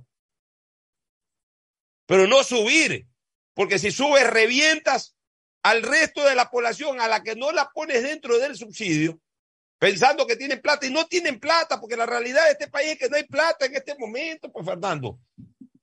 Donde tú le pones a cualquier persona que nos está escuchando que tiene, que tiene por ahí su ingresito de tres mil y pico de dólares, que tiene su carrito, que tiene dos carros, Ya, ya tienes, a ver, para los que tienen eh, dinero, ya tienes una gasolina súper eh, eliminado el subsidio, o sea, liberada. Ya sacaron la, la Eco Plus, que tiene un valor más alto. Ya la gasolina Eco que quede con el precio que está, tampoco es estar pidiendo que no valga 2.40, sino que ahora cueste 2 dólares o 2.10. No, vale 2.40 y eso es lo que se paga.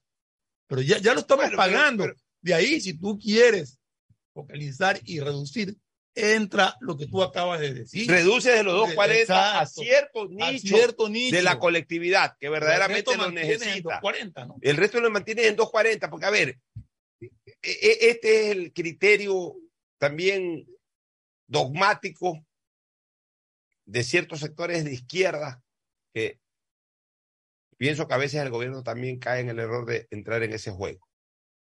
Y todo termina siendo demagógico, señores. Y aquí no estamos para aupar criterios demagógicos. El que se compra un Porsche Cayenne de este año, del año anterior o del próximo año. Primero, sí, se gastó 200 mil dólares en un carro que cuesta 100 mil. ¿O no? Sí. Ya, ah, tiene 200 mil dólares, entonces que pague, que pague el, el precio correcto de la gas- el, el precio justo de la gasolina. Ya, o sea, primero, ya de entrada, por comprarse ese carro en 200 mil dólares, no importa si lo compra aquí o si lo compra en el extranjero, igual le, le- le paga 100 mil dólares de los 200 mil que, que- que tiene que invertir para que ese carro ruede en el Ecuador, le da 100 mil al Pero Estado. aparte de eso, Pocho, ese carro tiene que poner sobre. ahí voy. Entonces, pues, no, pero es que te digo, ya, ya hay un primer aporte al Estado, el doble de lo que cuesta. Mientras más alto es el costo del carro, más alto gana también el Estado por, por, hacer, por permitir que ese carro ruede en el Ecuador. Uno. Dos, ese carro no puede funcionar ni siquiera con la Super de Ecuador. Ni siquiera. Es más, esa gente que compra ese carro tiene que además comprar aditivos para ponérsela a la Super de Ecuador. O sea, pues ese carro tú le, tú le pones a un Porsche del año 2023, pues ya tú sabes que ahora ya salen carros de- eh, del siguiente año. Ahorita viene un millonario, ese sí millonario, y se compra en 250 mil dólares un Porsche Cayenne o un Maserati. Ahí ven que en Quito venden Maserati. Aquí no hay Maserati, pero en Quito hay un, hay un local, hay una tienda de Maserati. Se compra un, un dealing, se compra un Maserati que le cuesta 300 mil dólares. Se compra el Maserati de 300 mil dólares. Primero, 150 mil dólares los cobra el Estado. O ponle los 300 mil, 130 mil cobra el Estado. O sea, el Estado ya de por sí, el Estado, y al recibir el Estado, entre comillas, recibe la población también. Por la inversión que, o por la compra que ha hecho ese rico o ese millonario. Ese sí es verdadero, verdaderamente millonario. Porque cualquier persona no se puede comprar un Maserati. Ya. Dos, para rodarlo, ese señor tendrá que importar aditivos, porque el combustible máximo que tiene el Ecuador, que es la super, es de baja calidad para ese tipo de carro. Pero ya, digamos, o sea, ¿por qué lo digo? Porque e- ese sí no se puede dar el lujo de ponerle eco, no se puede dar el lujo de ponerle eco plus, tiene que ponerle super y encima ponerle aditivo para que ese carro funcione bien. Y si le pone super, está pagando un precio que no está, que no está, que no, que no es un precio fijo, sino que es un precio que- Liberado, no tiene liberado, que no tiene ningún tipo de subsidio y que además es más caro que la mejor gasolina de Estados Unidos, que hoy está en 3.90, que hasta en 4.40. Entonces, ¿de qué hablamos, señores? Esto de aquí no va a afectar a la clase alta, a la, a la, a la, a la clase de alto poder adquisitivo. Una vez más, mal aplicado este tema de la focalización puede reventar a una clase media, a una clase media profesional, a una clase media trabajadora, a una clase media que hace los esfuerzos todos los días para vivir con relativa comodidad. ¿Cuándo nos vamos a acordar de ello? Porque todo es pensando en los más desposeídos, cosa que está bien. Pero finalmente este, este no es un país en donde solamente viven los más desposeídos. También vive gente que sí tiene cierto tipo de capacidad de ingreso, pero que no puede ser reventada constantemente. No son pelotas de béisbol para constantemente meterles batazos de jonrón. Yo hablo así, mi querido Fernando, porque yo primero no soy candidato. Y así fuera candidato a algo, también lo diría. Ustedes saben que yo no, yo no escondo nunca las cosas que pienso. A veces las puedo modular un poco para no caer en la grosería, hasta en la vulgaridad. Pero siempre termino diciendo las cosas que pienso. Y yo creo que tenemos que tomar decisiones que no afecten a la clase media. Por eso a mí me queda mucha inquietud los parámetros que están poniendo para, para eliminar eh, a cierto sector de la población del subsidio. Y creo, y creo, Fernando, que muchas de estas cosas o estas decisiones se toman por el apresuramiento de ya llegar a un acuerdo. Y claro, como estos están con la lanza ahí claro, con la amenaza. apuntando a la cabeza, Amenaza. entonces eh, no se puede tampoco gobernar así. Y no se debe aceptar de que un gobierno lo pongan así, contra la espada y la pared, o contra la lanza y la pared. Porque al final de cuentas, las decisiones que toma un gobierno terminan influyendo en gente que a lo mejor no protesta, gente que a lo mejor aguanta todo, pero hay gente que se la está reventando. ¿Qué te parece si nos vamos a una recomendación comercial para retornar con el deporte? Perfecto. Auspician este programa. Aceites y lubricantes Gulf, el aceite de mayor tecnología en el mercado. Acaricia el motor de tu vehículo para que funcione como un verdadero Fórmula 1 con aceites y lubricantes Gulf. Si te gusta el tenis, ahora llegó la oportunidad de vivir tu pasión en cualquier lugar con Bet593. Regístrate en bet593.es y recibe un bono de hasta 300 dólares. Sí, un bono de hasta 300 dólares para que pronostiques resultados cuando quieras. Bet593.es, sponsor oficial de la Federación Ecuatoriana de Tenis y tiene el respaldo de Lotería Nacional. Aplican condiciones y restricciones. Tengo que contarles lo que me pasó ayer. A ver. Fui a tu banco aquí, en la tiendita cerca de mi casa, y pude pagar la luz, mi pacificar e incluso la matrícula del carro, sin filas y después de las cinco.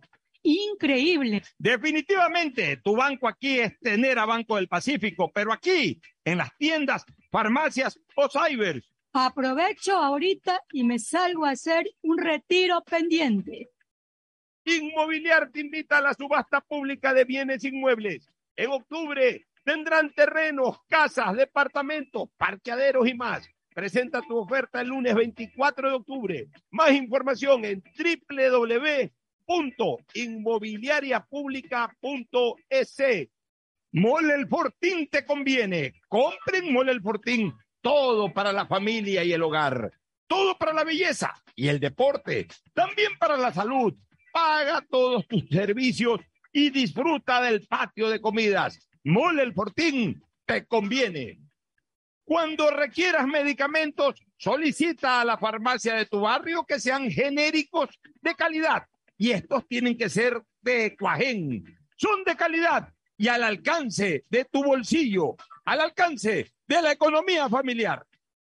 Pedagogía, diseño, arquitectura, economía, medicina, comercio, turismo, nutrición, literatura, computación, psicología, trabajo social, electricidad, agronomía, animación digital. Son tantas las carreras que te ofrece la Universidad Católica Santiago de Guayaquil que no alcanzan a señalarse todas. Universidad Católica Santiago de Guayaquil siempre tiene sorpresas y beneficios para ti. Nuevas historias, nuevos líderes. El objetivo de CNT es ser la principal proveedora de telecomunicaciones del país, entregando ofertas competitivas, acceso a la tecnología y a la conectividad. Conectamos vidas, llegando a las poblaciones más vulnerables y a sectores más alejados. Servicios de calidad que devuelven recursos al país para convertirlos en proyectos que mejoran las condiciones de vida de los ciudadanos. Nuestra visión social es crecer e innovar constantemente con transparencia, eficiencia y sobre todo comprometidos con la rentabilidad social. La alcaldía de Guayaquil presenta su aplicación Mimuni, una app donde podrás acceder a servicios municipales, reportar incidentes en tu sector, información sobre obras, inscribirte en programas municipales y enterarte de todos los eventos que la ciudad tiene para ti. Descarga ya la app Mimuni en App Store y Google Play. El bienestar de la gente se siente. Alcaldía de Guayaquil. Autorización número 608. CNE, elecciones 2023. Viaja conectado con Internet a más de 150 países al mejor precio con el chip internacional Smart SIM de Smartphone Soluciones. Estamos 24 horas en los aeropuertos de Guayaquil y Quito, pasando migración junto al Duty Free. También en Plaza Quil, local 55, en San Borondón, en la avenida principal de Entre Ríos. Lo importante es que cuando viajes estés conectado, sin esperar conectarte un Wi-Fi. Conéctate directamente con tu chip al teléfono celular que quieras llamar a través del WhatsApp o de manera directa. No lo olvides, Smart SIM de Smartphone Soluciones te espera en el aeropuerto con atención 24 horas al día. Cuando se va la luz, tu vida se detiene. Evita los cortes pagando tu planilla en la APP de Senel EP o visita sus oficinas. Tu vida sigue. Profe Alfaro, ¿para ti qué es el fútbol? El fútbol en su esencia es una demostración pasional y esa pasión genera contagio. En el lugar donde primero lo percibimos es en el banco y ahí es donde la pasión baja y se traslada dentro del campo de juego. Por eso creo que en este banco está sentado un país entero.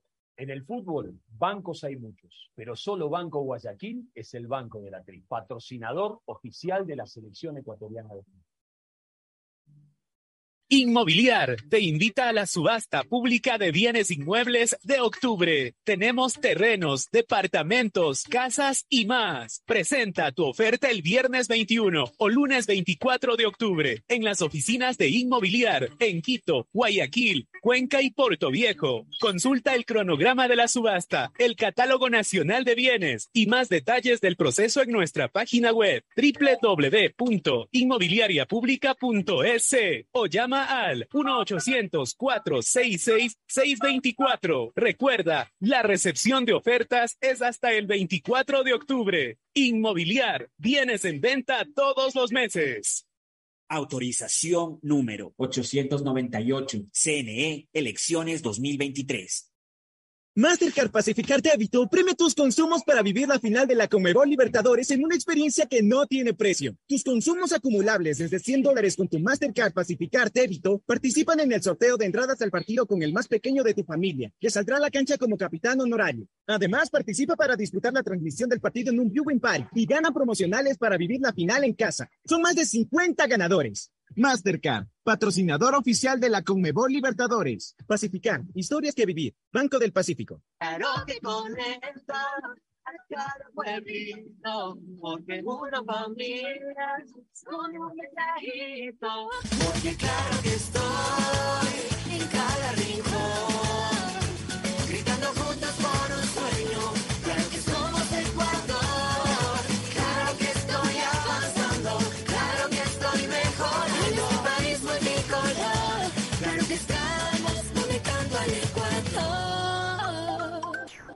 La alcaldía informa que ya puedes registrarte al programa Generación Digital. Si eres estudiante de primero de bachillerato, décimo y noveno año de colegio fiscal o fiscomisional, ingresa a www.generaciondigitalgye.com y regístrate para que puedas acceder a una de las tablets que la alcaldía te obsequiará para que estudies y te conectes al futuro. El bienestar de la gente se siente. Alcaldía de Guayaquil. Autorización número 609. CNE, elecciones 2023. Estamos en la hora del pocho. En la hora del pocho presentamos Deportes, Deportes. Muy bien, ya estamos en el segmento deportivo de la hora del pocho con la presencia incomparable e inconfundible de Agustín Filomentor Guevara Morillo. Muchas gracias, Pochito. Aquí estamos en el ambiente un día viernes que no será para el fútbol de día viernes, ¿no? Sino que directamente No, estaremos- sí. No Hoy día hay fútbol, hay tres días fútbol, viernes, la sábado y penúltima- domingo. última- Ahí sí, ahora sí, viernes, sábado y domingo. Y lunes. Eh, no, ya el lunes muere. Esta Ya, es la última fecha, ¿no? Última. Ya, Última. aquí se acaba la todo. Liga, la Liga Entonces- Pro, quedamos solamente pendientes de Copa Sobre Libertadores eso- y Copa y final Liga Pro. Ya le decíamos Hoy día hay un partido que no se juega nada. École. O sea, se juega fútbol, pero no se saludemos a. Tete Tinoco. Para saber qué pasa. Y no es conveniente apostar ahora tampoco. No, haz- ah, pero igual vamos a hacer el pronóstico Bet 593. Ah. El saludo de Tete Tinoco, Tadeo ¿Qué hay? ¿Cómo están? Buenas tardes. Y es que la jornada arranca con el Deportivo Cuenca, Cumbaya, como dice Fernando, solo por pro- cumplir el cronograma. Cuenca. Pero, Cumbaya, Mochorrona, corrijo. pero usted que- pero yo le pregunto, ¿usted que usted no le interesa si es que hay puntos en disputa, no? Sino ganarse un billetito apostando y jugando con Bet Ah, no, 593. Es lo sí, sí. importante. Aparte de ¿Usted que qué le importa si es que eh, los, los- más bien por el contrario, ahora que los puntos no importan mucho en estos partidos, pues importa ganarse un billetito con Y Bet yo- 593. yo sí me gano porque yo sí acierto. ¿Ya vio? Yo normalmente no me equivoco y acierto. A ver, Hoy día, Cuenca, Vamos hoy día. Vamos hoy. Cuenca, Mochorona, 19 horas. Ya, mi pronóstico. Cuenca le gana. Mi pronóstico ven. 593 en Cuenca. Ajá. Cuenca se Cuenca. despide con triunfo. Y, Y con- Con triunfo y Sudamericana, Cuenca. Cuenca ya está Cuenca ya está en clasificado. Sudamericana. Ya está en Cuenca Sudamericana. Y es por eso que está en la otra semana para la renovación de Gabriel Schurrer. Cuenca, ¿Y, y tu pronóstico? Cuenca. Cuenca. Vámonos. A ver, Dele, A ver, a ver. timing, timing. dele, dele. Punto de orden, como se dice en, en la asamblea. Tanto como para la renovación de Gabriel Schurer, tampoco. Si quieren, renueven. No, no es mal técnico.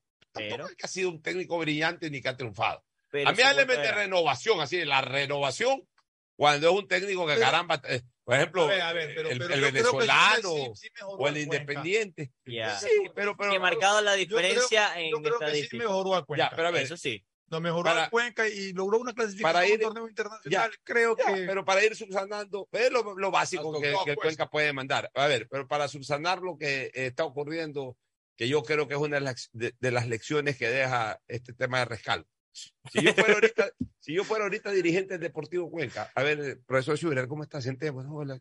Eh, un canelazo, ya, gracias, canelazo. un motepillo ahí, vamos al motepillo, ahora sí, sentémonos a conversar. Ahora sí. Este, eh, usted está ganando X por ciento, ¿no? Sí. 10 mil. Ya, no, no, no, X por ciento, ya. Eh, Yo le voy a incrementar, eh, la propuesta del Cuenca es le vamos a incrementar un 10% del sueldo y un contrato así mismo por temporada. No, que mire, que yo quiero un 50% y un contrato tres años. Gracias, profesor, terminémonos el botepillo. Un Y abrazo, fue un gusto tenerlo en Cuenca. Y se fue. O sea, no es que deténlo a toda costa.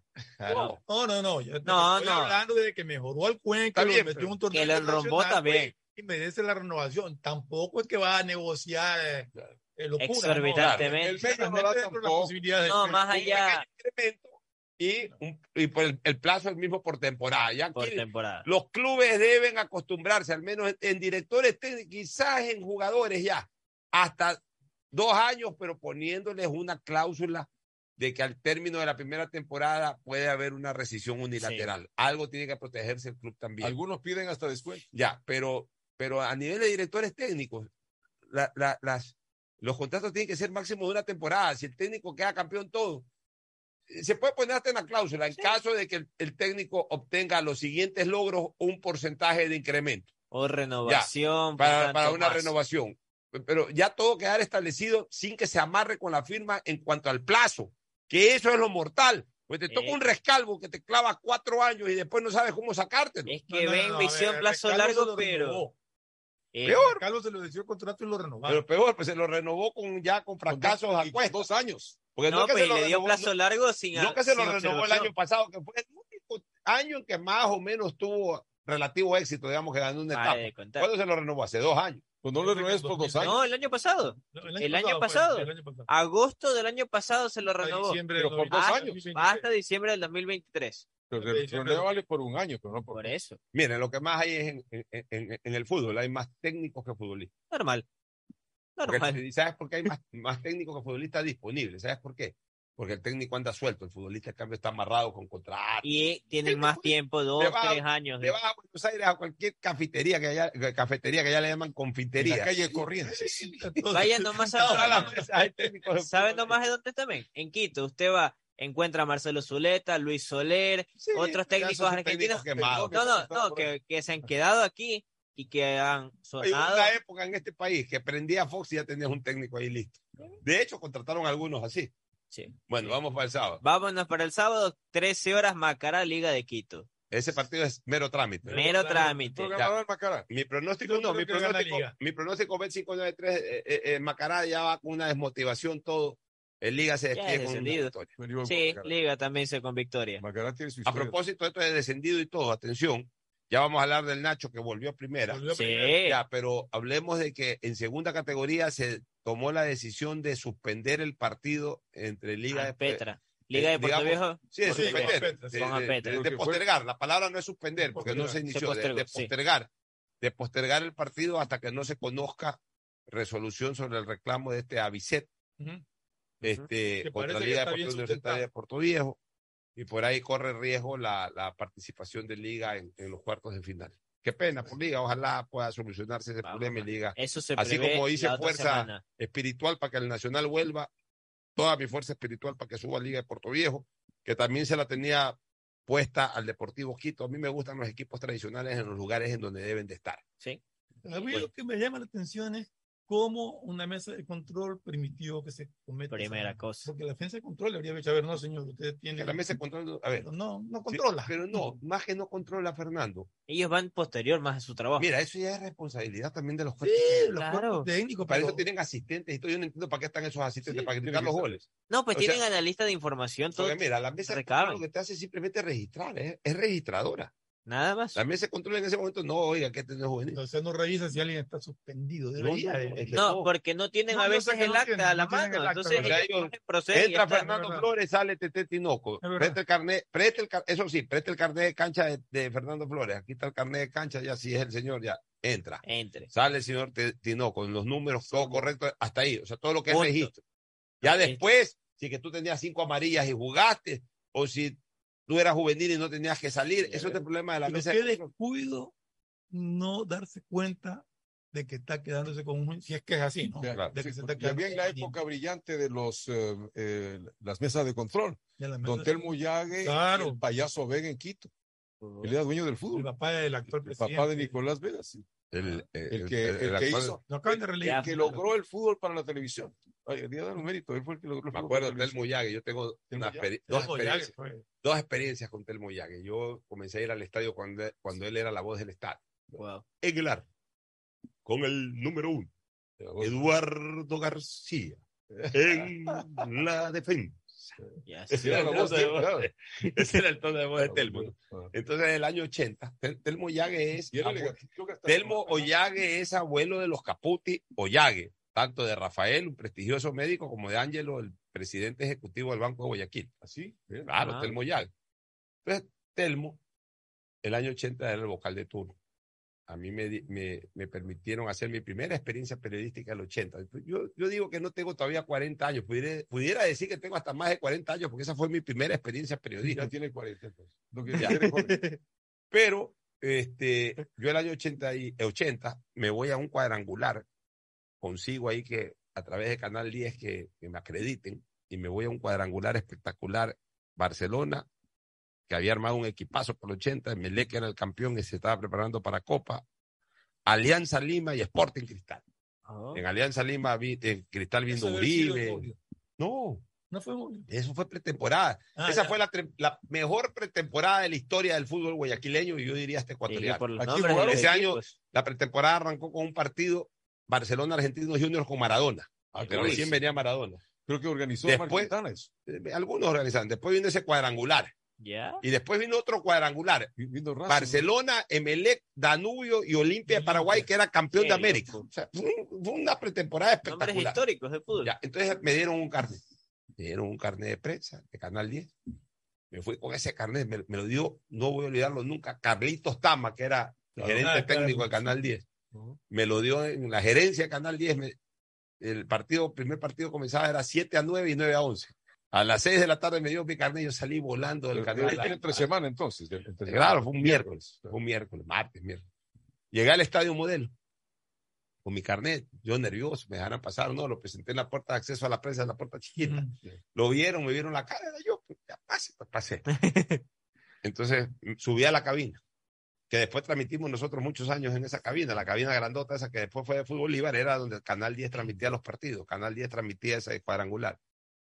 Ahí me presenté con Alberto Sánchez Varas, que era amigo de mi papá y me recibió muy bien Gran Alberto persona. Sánchez. Después inicié una, de ahí se inició una relación, pero después una amistad que fue Francisco Doyle, entrañable. fue mi profesor. Y Pancho Doyle.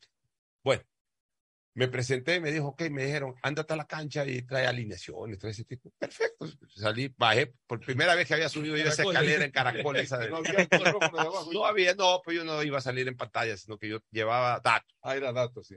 Entonces, bueno, fui, pedí las alineaciones. Y eras flaco también. eh, pedí las alineaciones, las subía, las bajaba con información, que taquilla, todo eso. El primer partido fue Barcelona, Alianza Lima. Estuve ahí cubriendo el partido Barcelona, Alianza Lima. Pregunté dos, tres cositas, llevaba esa información a la cabina.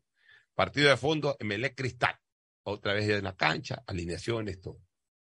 En eso estaba viendo el partido y de repente se arma un relajo. Le hacen un foul a Lupo Quiñones. Lo tumba un defensa apellido Carbonel. Este Fue Lupo se, Lupo sí, pues este. Lupo se levanta y lo pechea a este Carbonel, ¿no? Y se mete el, y se mete el chupete Quiroga, que era arquero, tiraba bravo, todo. Se mete, pues, y Lupo se indigna. Y ese Lupo los empuja, y entonces se le viene medio Sporting Cristal a enfrentar a ese moreno grandote. Y Lupo va al banderín del córner y saca, saca el, el banderín y lo espera con el banderín, pues y se armó la- Correteó a Quiroga por la y lo correteó a Quiroga. Allá lo. Lupo era boxeador más que futbolista. Entonces, yo estaba ahí y se arma el nerviosismo en la cancha. Se arma el nerviosismo en la cancha. Y entonces el Telmo Yague, yo justo me paro, para desgracia, me paro al lado de Telmo Yague. Y entonces el Telmo Yague, pues chicas, tranquilos, tienen que salir de aquí. Y me ve al lado y me dice, pelado, ¿qué haces aquí? Entonces, yo, no, yo soy periodista. ¿Qué periodista? No, aquí está mi carnet. ¿Qué periodista? Pelado, ándate a la tribuna. Me pegó una repolata y yo cogí mi carnet, me lo guardé y me fui a la tribuna. Y después me fui a la cabina, no sé, Ya me sacó de la cancha. Telmo Yague. ¿Cuál es la anécdota? Eso fue 1980. Wow. La gran anécdota es que el año 2000, 20 años después exactamente, como presidente del Tribunal Electoral del Círculo de Periodistas Deportivos del Ecuador, Telmo algo. Yague me posesiona como presidente del círculo. Qué bueno, ¿no? O sea, O sea, el que me votó de de la cancha, ¿qué vas a ser periodista pelado? Sal de aquí. El que me votó de la cancha 20 años después me posesionó como presidente del Círculo de Periodistas Deportivos del Ecuador. Una Una anécdota cosa. interesante. Bueno, volvamos a, a lo de la liga, valía la pena. Digamos, contar. 15 horas 30, Emelec en el capo, el recibiendo al cuadro de técnico universitario. Gane Emelec. Mero trámite, Emelec. 593 trámite, pero gane Emelec. a eh, Emelec. Lo van a aplaudir entonces la su pronóstico, gane Emelec, pues. Ya. Ya. 18 horas, Cumbaya recibe Barcelona en el Olímpico Atahualpa. Empatan. Mi pronóstico bet 593. Le va a ganar Cumbaya. Le va a ganar Cumbaya. Cumbaya no pierde. Yo Ya, voy al ya- empate. ya no está asustado empate. pero Ya, ya. El empate. tú vas a Cumbaya. A Cumbaya, sí. Usted, Yo al empate. Claro. Barcelona ya de ir, a ir a jugar. Seguir con- probando, ¿no? Seguir probando. Tapará Mendoza. Los de Barcelona Eh, lo que se de la- prevé, a ver, el posible 11 de Barcelona es Víctor Mendoza, Yanes, Jason Mina como central, Lucas Sosa y vuelve Rendón en el 11 titular. Ya. Sousa, Isaac Delgado, Piallos, que es uno de los juveniles, Edwin Valencia, Penilla, Allen Obando o Damián Díaz, o Edwin Díaz, el delantero juvenil. A ver, a ver, a ver. Ya también. Tienen a Rendón, Tiene Ren- Yanes, Yanes, Mina, Rendón, Delgado, Fiallos, Valencia. No, no, no, no, no. Yo quiero ver en los, los que son jóvenes. Por eso, a ver, vamos. Valencia no es joven. No, Edwin Valencia. Ah, es otro, ya. Edwin Valencia, este Ya, es otro. ok, ya, Por eso le digo, es Yanes. Pero ya qué Mina. edad tiene. Yanes tiene 18, 19. Ya. Más jovencito. Sí. Y todo porque es Rendón rubiecito. también es jovencito. Y todo porque es rubiecito y pelucón. No le paran bola Ay, a Ezequiel Emanuel. Es lo peor de todo es que entrena en el primer plantel, ha sido convocado. Si ya No está armando un equipo con juveniles, ¿qué le cuesta ¿qué- poner a Ezequiel ¿Cuáles son los volantes que dijiste? Que A hay ver. juvenil ahí entre los volantes. Fiallos, eh, Fiallos. sí. Delgado. No es, ahí no lo ubico muy bien, creo que es de la sub-17 de Barcelona. Isaac Delgado es el que ya debutó Ese en sí primera, ya, sí. claro. Que todo el mundo le pedía Igual más espacio. Igual que Rendón, son los demás de El que regularidad. se comió el penal. Allen Obando está entre él o Edwin Díaz, que es un delantero sub-17. Hijo de Nerio Díaz. El mismo. El, el hijo de Neri. El Vamos, mismo. eh, es un buen delantero ese Nergio Díaz. Vamos a verlo jugar. eh, ojalá le den chance a Lecky, aunque sea media hora, un tiempo, alguna cosa. Que lo pongan en la, en la Aún así. Pienso que el partido termina empatado. Mi pronóstico bet 5-9-3. Bueno, Este, yo sí, puede ser empate. ya, el domingo. El domingo ya arranca la jornada, 15 horas 30, Independiente del Valle versus 9 de octubre. Bueno. Ya, mero De trámite los dos, ¿no? trámite. Independiente En el, Gonzal, en el Estadio Banco Guayaquil. Gana Independiente. Independiente. Mi Pronóstico bet 5-9-3. Aquí vamos El con pronóstico de Agustín. Igual sale gana Independiente. Gana. Independiente Ya, también. No, no está en nada. Los tres partidos en simultáneo, 18 horas todos. Aucas versus Gualaceo. Gana Yo Aucas. creo que gana. Y es ganador de la etapa. Sí, yo creo que gana Aucas. Aucas también. Luego en el Chucho Benítez, Guayaquil ¿Y tú City? Orense. Aucas. Aunque es claro, ¿no? Ah, ya dijo Aucas el En otro el día. Chucho Benítez. Guayaquil City Orense. Empata, Orense va por el cupo Sudamericana. Ya, Orense va por el Cupo Sudamericana. Sí. ¿Con quién lo está peleando? Con Delfín, Delfín. que a la misma hora recibe Universidad Católica en el Hokkaido. Ya, yo creo que Pero el el pronóstico bet 5-9-3 ganan, ganan, ganan los dos que eh, necesitan ganar para la Sudamericana. Orense va a Yo clasificar creo del que Delfín le gana a la Católica también. Y yo creo que Orense le gana a City. Yo le el pongo- es, es local. Sí, Delfín es local. Como local debe clasificar. Orense empate. viene a buscar la victoria, la va a encontrar, pero también se va a encontrar Difícil. con que Delfín Yo le pongo un empate en el Orense Guayaquil City y eh, a Delfín sí lo pongo ganador. Yo le pongo Orense y Católica. Orense. Y O Católica. sea, tú lo dejas afuera del Delfín. Obvio. ¿Por qué? por Póngale algo. Ah, bueno. No, pero póngale algo. No tapa Máximo Banguera. Entonces hay que ver el Ah. rendimiento. No, pero de- aquí ha tapado bien los partidos. Ya, ya tapó, Pero bueno, sí, o sea, eso sí. bien. Pero ¿Quién- quién? Máximo Banguera está Ortiz, suspendido. está está el suplente de Ortiz Ha tapado dos partidos, Ortiz ha tapado bien. Eh, ya lo del nombre exacto. Hermano de Pedro Ortiz, me No creo parece. que son morenos igual. ¿no? Me parece. No importa, pero. Ya le voy a corroborar el nombre del De arquero. hecho, Pedro Ortiz surgió del Delfín. Sí, por Sí. eso que no sé si Era- Yo te- Y ese arquero del Delfín me parece un buen arquero. Y arquero. terminé en terminó en Emelec, o sea, y eso está también con todo el panorama de cómo será su partido mañana de Pedro Ortiz. Ya le voy a dar el dato de quién es el arquero del cuadro de Delfín que viene de perder la anterior fecha 2 por 1, se llama Carlos Ortiz. Sí. Carlos Ortiz, y vamos a ver, tiene 29 años. Ah, Vamos a ver cómo le va al arquero Ortiz de Delfín, que recordemos que él tiene que tapar tras la suspensión de Máximo Banguera, pues fue todo su incidente. El lunes no hay partido ya, ¿no? Ya el lunes, ¿no? Domingo, es el acaba. último partido. ¿no? el último ahí se partido. acaba la segunda etapa del campeonato y comienza la tercera, que es absolutamente limitada, que es, la la final, final. en o sea, dos semanas. de dos partidos. Después de la Copa Libertadores, de y la en, final de medio, Copa y en Libertadores. medio de ambas, la Copa Libertadores y a posteriori inmediatamente el Mundial, Mundial de de Fútbol. O sea que Fútbol. Y por eso. Barcelona la próxima semana no va a entrenar en su estadio, se va a las instalaciones del Guayaquil Tennis Club, ya que tienen que entregar todo el escenario deportivo toda la semana. Es 7 y No, va a 13 la entrenar final. ¿Y por qué no entrenan en el Chucho? porque están ahí mismo en Guayaquil City. Sea, el, el City ya se le acaba la temporada ahora. Pero el City entrena ahí, pues. el City igual va a Igual. continuar, o sea, todos van a continuar como adelantando la pretemporada. Pero Ah, una semana sí puede. eh, eh, No, no, no, vacación. el No, puede, Porque, claro, para la puede ser para... Ah, ¿por qué no se puede? Va Atlético Paranaense, esa es otra. Ah, Atlético Paranaense va a usar el la- Chucho y el modelo. Sí, El poner- no lo... cancha. Van a ponerle cancha sintética ¿A cuál? al modelo. No lo haga, por favor. ¿Por No, no, no, Ibáñez. No, no, no, no, no, no. ¿Y por no, qué no, no creo? Eso Pero por los espectáculos. No, no, no, Roberto Ibáñez, te he apoyado a muerte en todo porque has hecho un extraordinario trabajo. No, le no mates el modelo. Cancha sintética no es para, no es para fútbol. Nadie juega en cancha sintética. Al comienzo, cuando recién surgieron, habían eh, eh, estadios eh, a, a nivel del- de la región. eh, aquí el Chucho Benítez, en, en Perú un- una universidad que tenía un equipo profesional y que tuvo cancha sintética. En México creo que un par de estadios. Pero no funciona. Pero ya de a poco eso ha ido. La, la cancha sintética es más recreativa que. que- Correcto, que profesional. profesional. El estadio modelo es el estadio modelo. No, historia, no, no, por Dios, no. El estadio Yo- modelo. Aunque 60. no se lo use, pero es nuestro estadio modelo, el, el estadio. Más, el, el- No sé. el- el estadio de los estadios. El para mí ese es estadio el estadio de los emblemático de estadios. Guayaquil. Tiene El más 73 años. emblemático hoy Tiene por hoy. 73 años. No, por favor, cuidado, no le cambies la, la, la, la carpeta Sí. eh, del- del- de, de juego. Déjala ahí, que, au- au- aunque es preferible y es lo que yo pienso, que deberían de comprar, hay esos tablones ya especialmente determinados para ese tipo de cosas. Son eventos. tablones que se ponen para, para justamente cuando hay eventos, para cuando se utiliza el gramado, se lo utiliza para, para, para eh, eh, espectáculos artísticos. Ahí se ponen los tablones, se llena eso de tablones y el césped no sufre absolutamente ningún tipo de efecto negativo, pues son tablones especialmente diseñados para canchas. Cierto. Pero, pero por favor, no la cambias a sintética, matas el modelo, donde, donde la cambias a sintética mató al No modelo. es 63, no 73. ¿No es 59? Por eso es 63. Yo cuando No, no, escuché, no, fue el año 59. 59 se inauguró. Ah, entonces son 63, sí, claro. sí, sí, cuando eso dijo Roberto Antes- Ibáñez, yo me acordaba de eso de usted. Claro. Ah, bueno, que Olímpico que- vamos con el detalle. Entonces, por eso, Atlético Paranaense va a entrenar en el estadio Chucho Benítez, por eso tampoco se lo puede usar. y Flamengo del Capo. Y Flamengo va al Capuel. Esos son los dos escenarios. ¿Sabes lo que me preocupa en la cancha de tenis club? Yo eh, paso todos los días.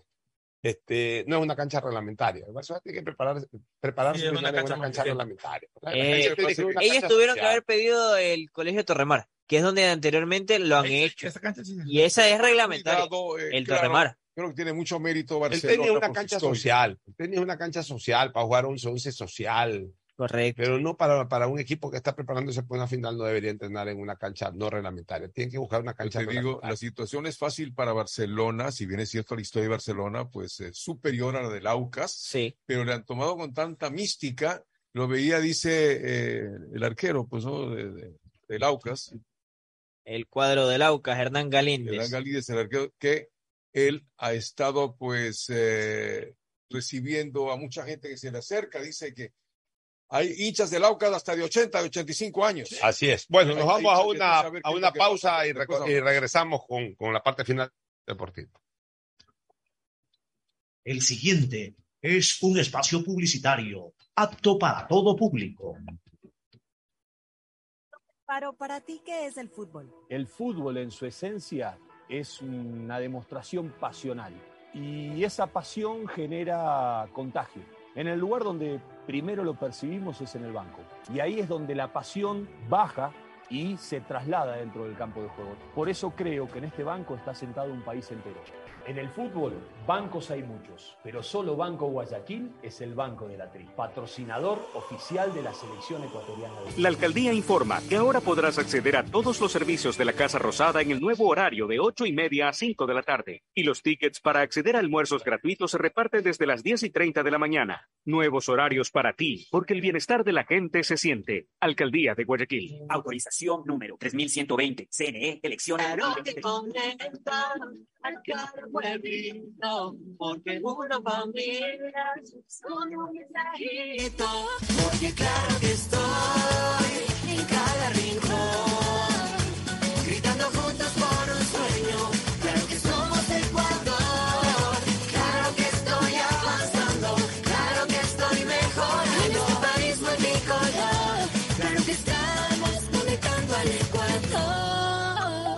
Diseño, medicina, arquitectura, comercio, turismo, nutrición, literatura, computación, psicología, trabajo social, electricidad, agronomía, animación digital. La verdad es que tenemos tantas carreras que ofrecerte que no nos alcanzan en esta cuña. Ven a la Feria de Estudios de la UCSG y descúbrelas todas. Te esperamos este 5 de agosto, de 8 a 17 horas, en la avenida Carlos Julio Arosemena, kilómetro 1 y medio. Tenemos muchas sorpresas y beneficios para ti.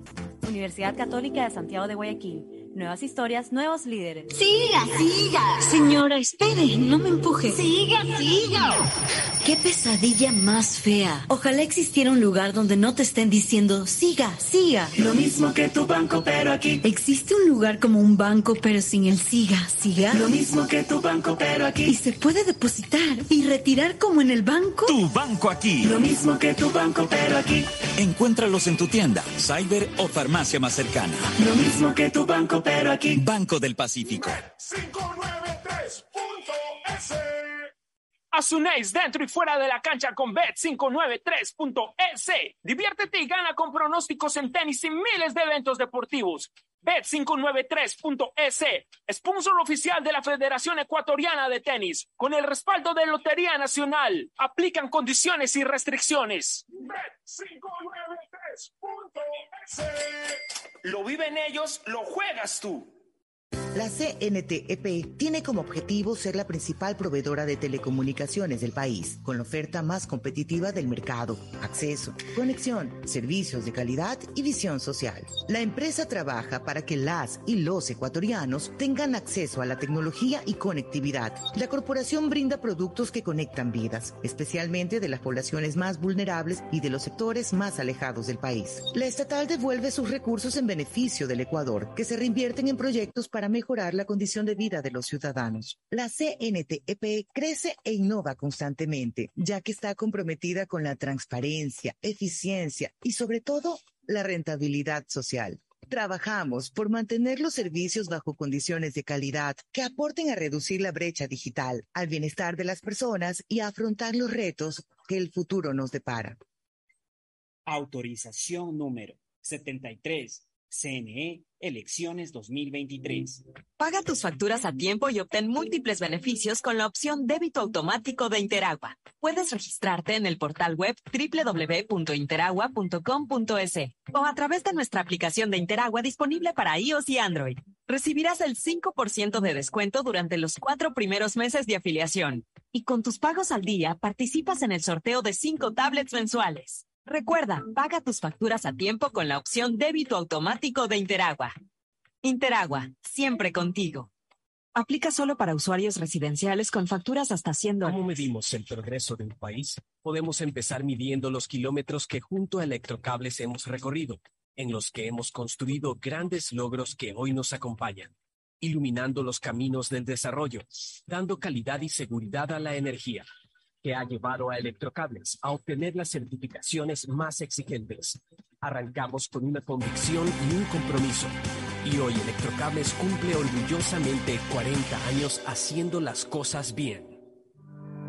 Inmobiliar te invita a la subasta pública de bienes inmuebles de octubre. Tenemos terrenos, departamentos, casas y más. Presenta tu oferta el viernes 21 o lunes 24 de octubre en las oficinas de Inmobiliar en Quito, Guayaquil, Cuenca y Puerto Viejo. Consulta el cronograma de la subasta, el catálogo nacional de bienes y más detalles del proceso en nuestra página web www.inmobiliariapublica.es o llama al 1-800-466-624. Recuerda, la recepción de ofertas es hasta el 24 de octubre. Inmobiliar, bienes en venta todos los meses.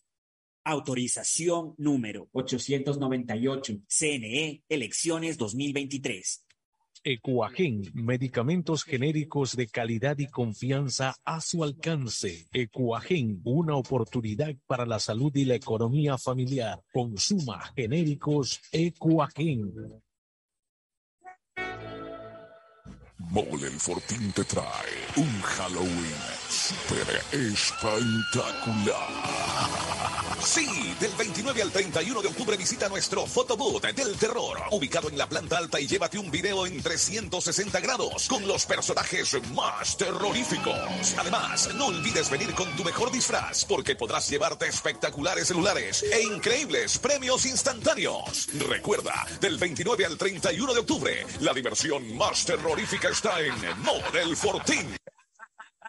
Diccionario de la Real Academia de la Electricidad. Lámpara. Adjetivo calificativo. Usuario que hurta energía y equipos eléctricos. Persona que reconecta el servicio por su cuenta luego de un corte por deuda. Cliente que intenta evitar los cortes con coimas. Usuario que es testigo de estos actos y no denuncia.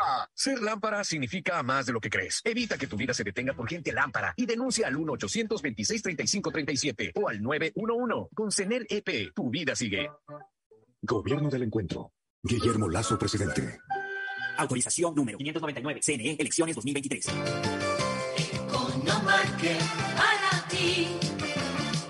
Economarket para mí. Economarket siempre piensa en ti. Economarket todo para ti.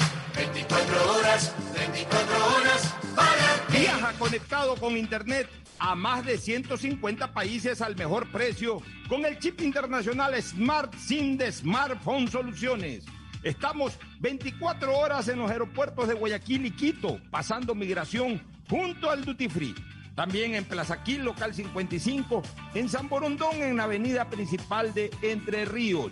Lo importante es que cuando viajes estés conectado, sin esperar conectarte un Wi-Fi. Conéctate directamente con tu chip al teléfono celular que quieras llamar a través del WhatsApp o de manera directa. No olvides, Smart SIM de Smartphone Soluciones te espera en el aeropuerto con atención 24 La horas. alcaldía informa que podrás acceder a todos los servicios del Hospital Bicentenario de lunes a viernes de 8 de la mañana a 4 de la tarde. Aquí también podrás acceder a los servicios de Unidad de Enfermedades Infecciosas, Tomografía, Rayos X, Salud Mental, Fisioterapia. Trabajamos de corazón. Alcaldía de Guayaquil. Autorización número 606. CNE, elecciones Profe 2023. Alfaro, ¿cuál es la importancia del banco para la selección? Desde este banco plantamos la semilla de un sueño. Cuando uno llega a su hogar, ve a su familia, mira para atrás y ve que el, todo el sacrificio no fue en vano. Y ese sacrificio se pudo hacer realidad porque hubo un banco también que le dio la posibilidad de que ese sueño se pueda cristalizar.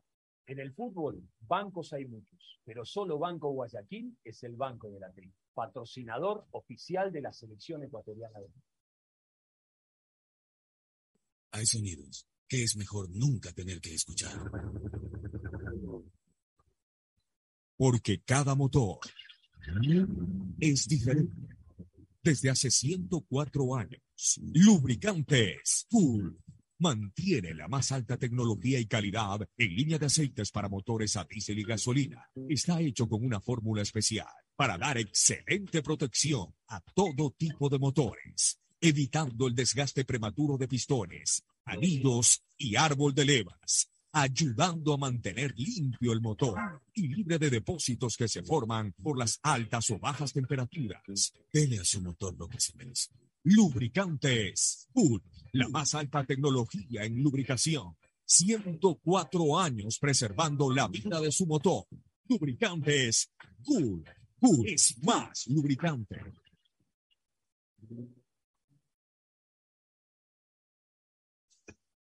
Fin del espacio publicitario. Usted está escuchando un programa de opinión, categoría O, apto para todo público.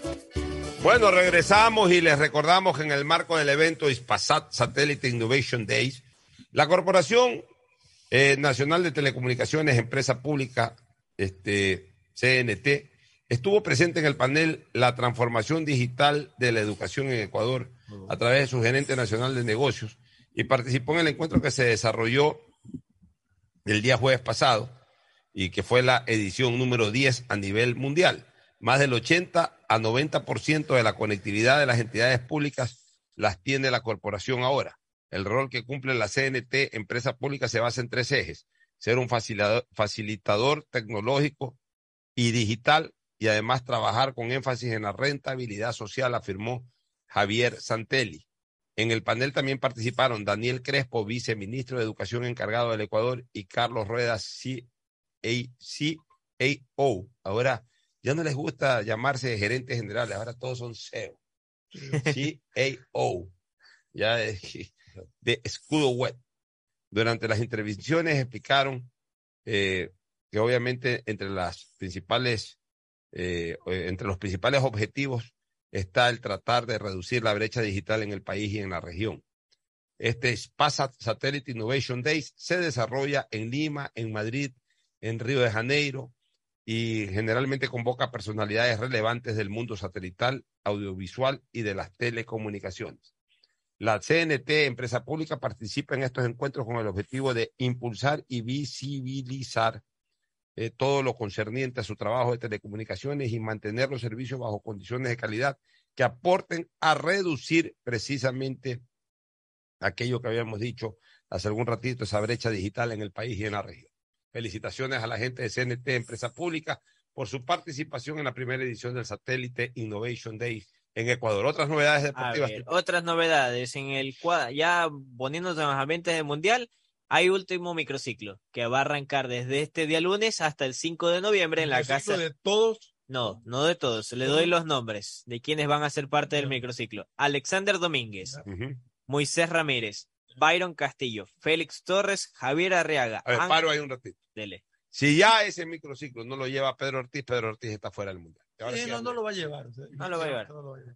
Ya, le sigo. Eh, con el jugador O sea, Javier sí, porque ya, ya está bien, eh, vio otros, lo vio a Valle, todo, pero ya se acabó el campeonato, ya estamos a 15 Va a ir días del Mundial. Ya, Ah, si no esto- lo llama a esto va Pedro que va Ortiz, con una tres. pena, pero no va al Mundial Pedro Ortiz. Sí. Y ahora sí, mira que yo he pensado que iban cuatro, pero ya. Si lo hubiese llamado a este microciclo, que, yo es te el- diría, el- bueno, que va hasta el 5 de noviembre, o sea, sí, casi una semana antes del viaje a, ya, eh, a- los que van a ese, a ver, léame los nombres de los, Los dos arqueros que van a estar, Ya. Alexander Domínguez y Moisés Ya, Ramírez. y el otro Galíndez que por la final no lo va a desconectar, con no lo va a desconectar no lo va a sacar de allá. Ya. Entonces estamos con Byron Castillo, León también quedó por eliminado. aquí. Félix Torres Ya. también está por aquí, Javier Arreaga, Ángel Mena, Michael Estrada, Ayrton Preciado. Ya está, lo ha recuper- se ha recuperado y es, parte Sí. del proceso. Quiere verlo como está, me imagino. Hay que ver que exacto, quiere verlo. Y Yorkaef Reasco. Ya, todos esos van al mundial. Sí. Si Porque- lo llama Yorcaef Reajo, quiere decir que lo va a llevar. Y no sé si Campana ande suelto. Si no lo ha llamado a Campana, y si Campana anda suelto y no lo ha llamado, entonces ya entra en duda la participación de Leo Campana. Exacto. Y si no anda suelto, pues bueno, podría mantener la esperanza porque obviamente no lo convoca porque está jugando todavía en su Todavía equipo. no. Sornosa al olvido, ¿no? Siempre lo tuvo en su lista Ayrton Preciado. Hoy Sí, recordemos que entregaron ya la lista, hasta hoy era para entregar los 55 preliminares. ¿Ya está entregada? Hoy ya está entregada, no se ha hecho pública. No se ha hecho público todavía. Pero el 55 está en el perro el chino Sornosa para nada, ¿verdad? Así que no fuera nada, Hasta no. Sornosa puede estar en la lista de 55. Entonces, Pero por mira, ese es otro. Si no está en ese microciclo Sornosa, no lo lleva Sornosa. No lo. Si no, lo, lle- si no está en ese microciclo Pedro Ortiz, ya no, no va lo Pedro lleva Ortiz. para nada. ¿Qué otro jugador estaba ahí eh, pugnando en la posible incorporación? Posible Robert incorporación. Arboleda. Robert Arboleda, pero bueno, él está fuera. o sea, estos son del ya que. No, pero Ah, Byron no. Castillo, ahí están algunos. Byron, no, no, pero es que fueron ya Sí, eliminados en. México. Y Arboleda está activo todavía. Eh, sí, Sao sí. Paulo todavía tiene partidos. Pero, pero ya está jugando normalmente. Pero en el caso de los potenciales nacionales que hubiesen sido incorporados, que dos que estaban ahí eh, eh, todavía peleándola, como quien dice, Pedro Ortiz y Junior Sornosa, igual que este otro muchacho, Alexander Alvarado, no está convocado. No lo va a llamar tampoco. No lo va a llamar. No lo va a llamar. O sea, Culmina- los que están ahí llamados son los nacionales que, eh, que actualmente juegan en el fútbol ecuatoriano, solo Domínguez y, y Ramírez. Y Ramírez. Nadie más. Nadie más. El resto son extranjeros que andan sueltos por aquí. Y si tuviera la, la, la, el interés de llevar a algún jugador que, eh, que, que esté actuando en el fútbol ecuatoriano, lo hubiese convocado al microciclo. Si no, No, los ha convocado, no los va a llevar. No los va a Hay- hay llevar. que ser científico para determinar aquello. ¿Alguna otra Otra cosa? situación, ¿cómo se aclara la posición para el cuarto equipo de Copa Libertadores de América ver. que viene de Copa Ecuador? ¿Para cómo está Exacto. eso? Es clave. Ayer. Nacional- Copa Ecuador es la próxima semana. La próxima semana, Nacional, Ya, Nacional ayer ya ascendido a la Ya, Serie. Nacional oficialmente. Desde el lunes, desde el sí, lunes, es equipo, es, equipo grupo A. Exactamente. ya, Desde el lunes. que Nacional puede ir a Copa Libertadores. hacer lo siguiente, que Puede gane ir, o sea, Independiente, Aunque esté en la serie de 9 de octubre, puede ir, así haya bajado de categoría. pero sí, siempre a ver, quedando no, campeón. no, no cambia de categoría, No cambia de, de- de Lo, calificación. lo- lo que cambia es otra cosa bastante sui generis. ¿Cuál? Como postergaron la última fecha para la próxima semana, Ajá, desde el lunes, no ahorita, ajá. aunque ya está clasificado y el otro descendido, pero desde el lunes, pues ya el, el- el domingo acaba la participación de Sí, todos. de Liga Pro, sí. Desde el lunes, Nacional es equipo Serie A y 9 de octubre es Serie equipo B. Serie, Serie B. B. Así de simple. Y los dos pueden ir a Copa Y los dos Libertadores. pueden ir a Copa Los Libertadores. dos están La porque... No, uno de los dos. no impide que sea equipo. No, de la B. porque es que el cuanto sea campeón, campeón independiente. Anda- siendo campeón independiente, va por orden de sucesión. En caso Ya, de vicecampeón, Si 9 de octubre queda segundo, va a ganar la Copa. Claro. claro, tienen que jugar la copa. Porque están con seis puntos los dos. Mera coincidencia. Independiente también está. Y El Independiente está con Independiente 12 ya está- puntos, ya está en la final, están por pelear el segundo No, pero finalista. nueve tiene, eh, perdón, el Nacional tiene nueve. No, seis puntos. Ya le corroboro. Revise bien, porque el Nacional justamente con la caída de nueve en la última fecha de la Copa Ecuador se desestabilizó en 9 de octubre. Lo que pasa es que si nueve gana 1 a 0, creo que por gol diferencia, y si pierde el Nacional en la última fecha, ahí, ahí se dan las cosas. Seis puntos más un gol de diferencia, seis puntos menos dos tiene el Nacional y seis puntos También menos tres tiene. Todos tienen Todos seis. tienen seis Todos tienen Ya. seis. ¿Cuál es la última fecha? La última fecha del torneo es este día miércoles 2 de noviembre. Dos de noviembre, Sí, el día de- 2 de noviembre a las 19 horas. Independiente del Valle, Mushuruna, 9 de octubre el Nacional. Ya, partido a muerte. Y ese. Guayaquil Pero, pero, pero Milagro. Independiente ya quedó campeón de la Copa Ecuador. Faltan No, dos no, fechas. pues, tienen que Faltan dos jugar. este, fechas. falta, estas son dos fechas. Esta es la última fecha. Y es la final.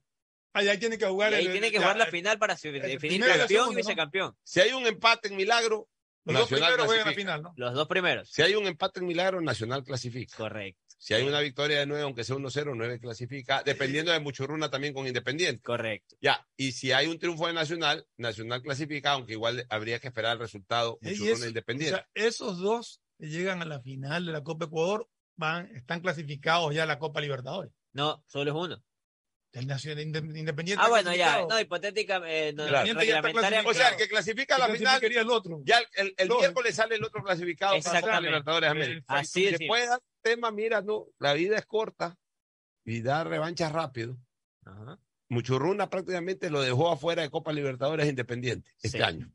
Ahora se puede dar la oportunidad de que Independiente lo deje afuera a Muchurruna. Sí. ¿Por qué? Porque digamos que empaten eh, de octubre y, y- Y y- y Nacional. el Nacional, pero venga Independiente y Sí, le gana a sí. Muchurruna. O sea, Lo deja sin nada. lo dejaría fuera de la Copa Libertadores. Vamos a- Interesante la vida, ¿no? Vamos a ver. Nos vamos a una última recomendación y luego al cierre.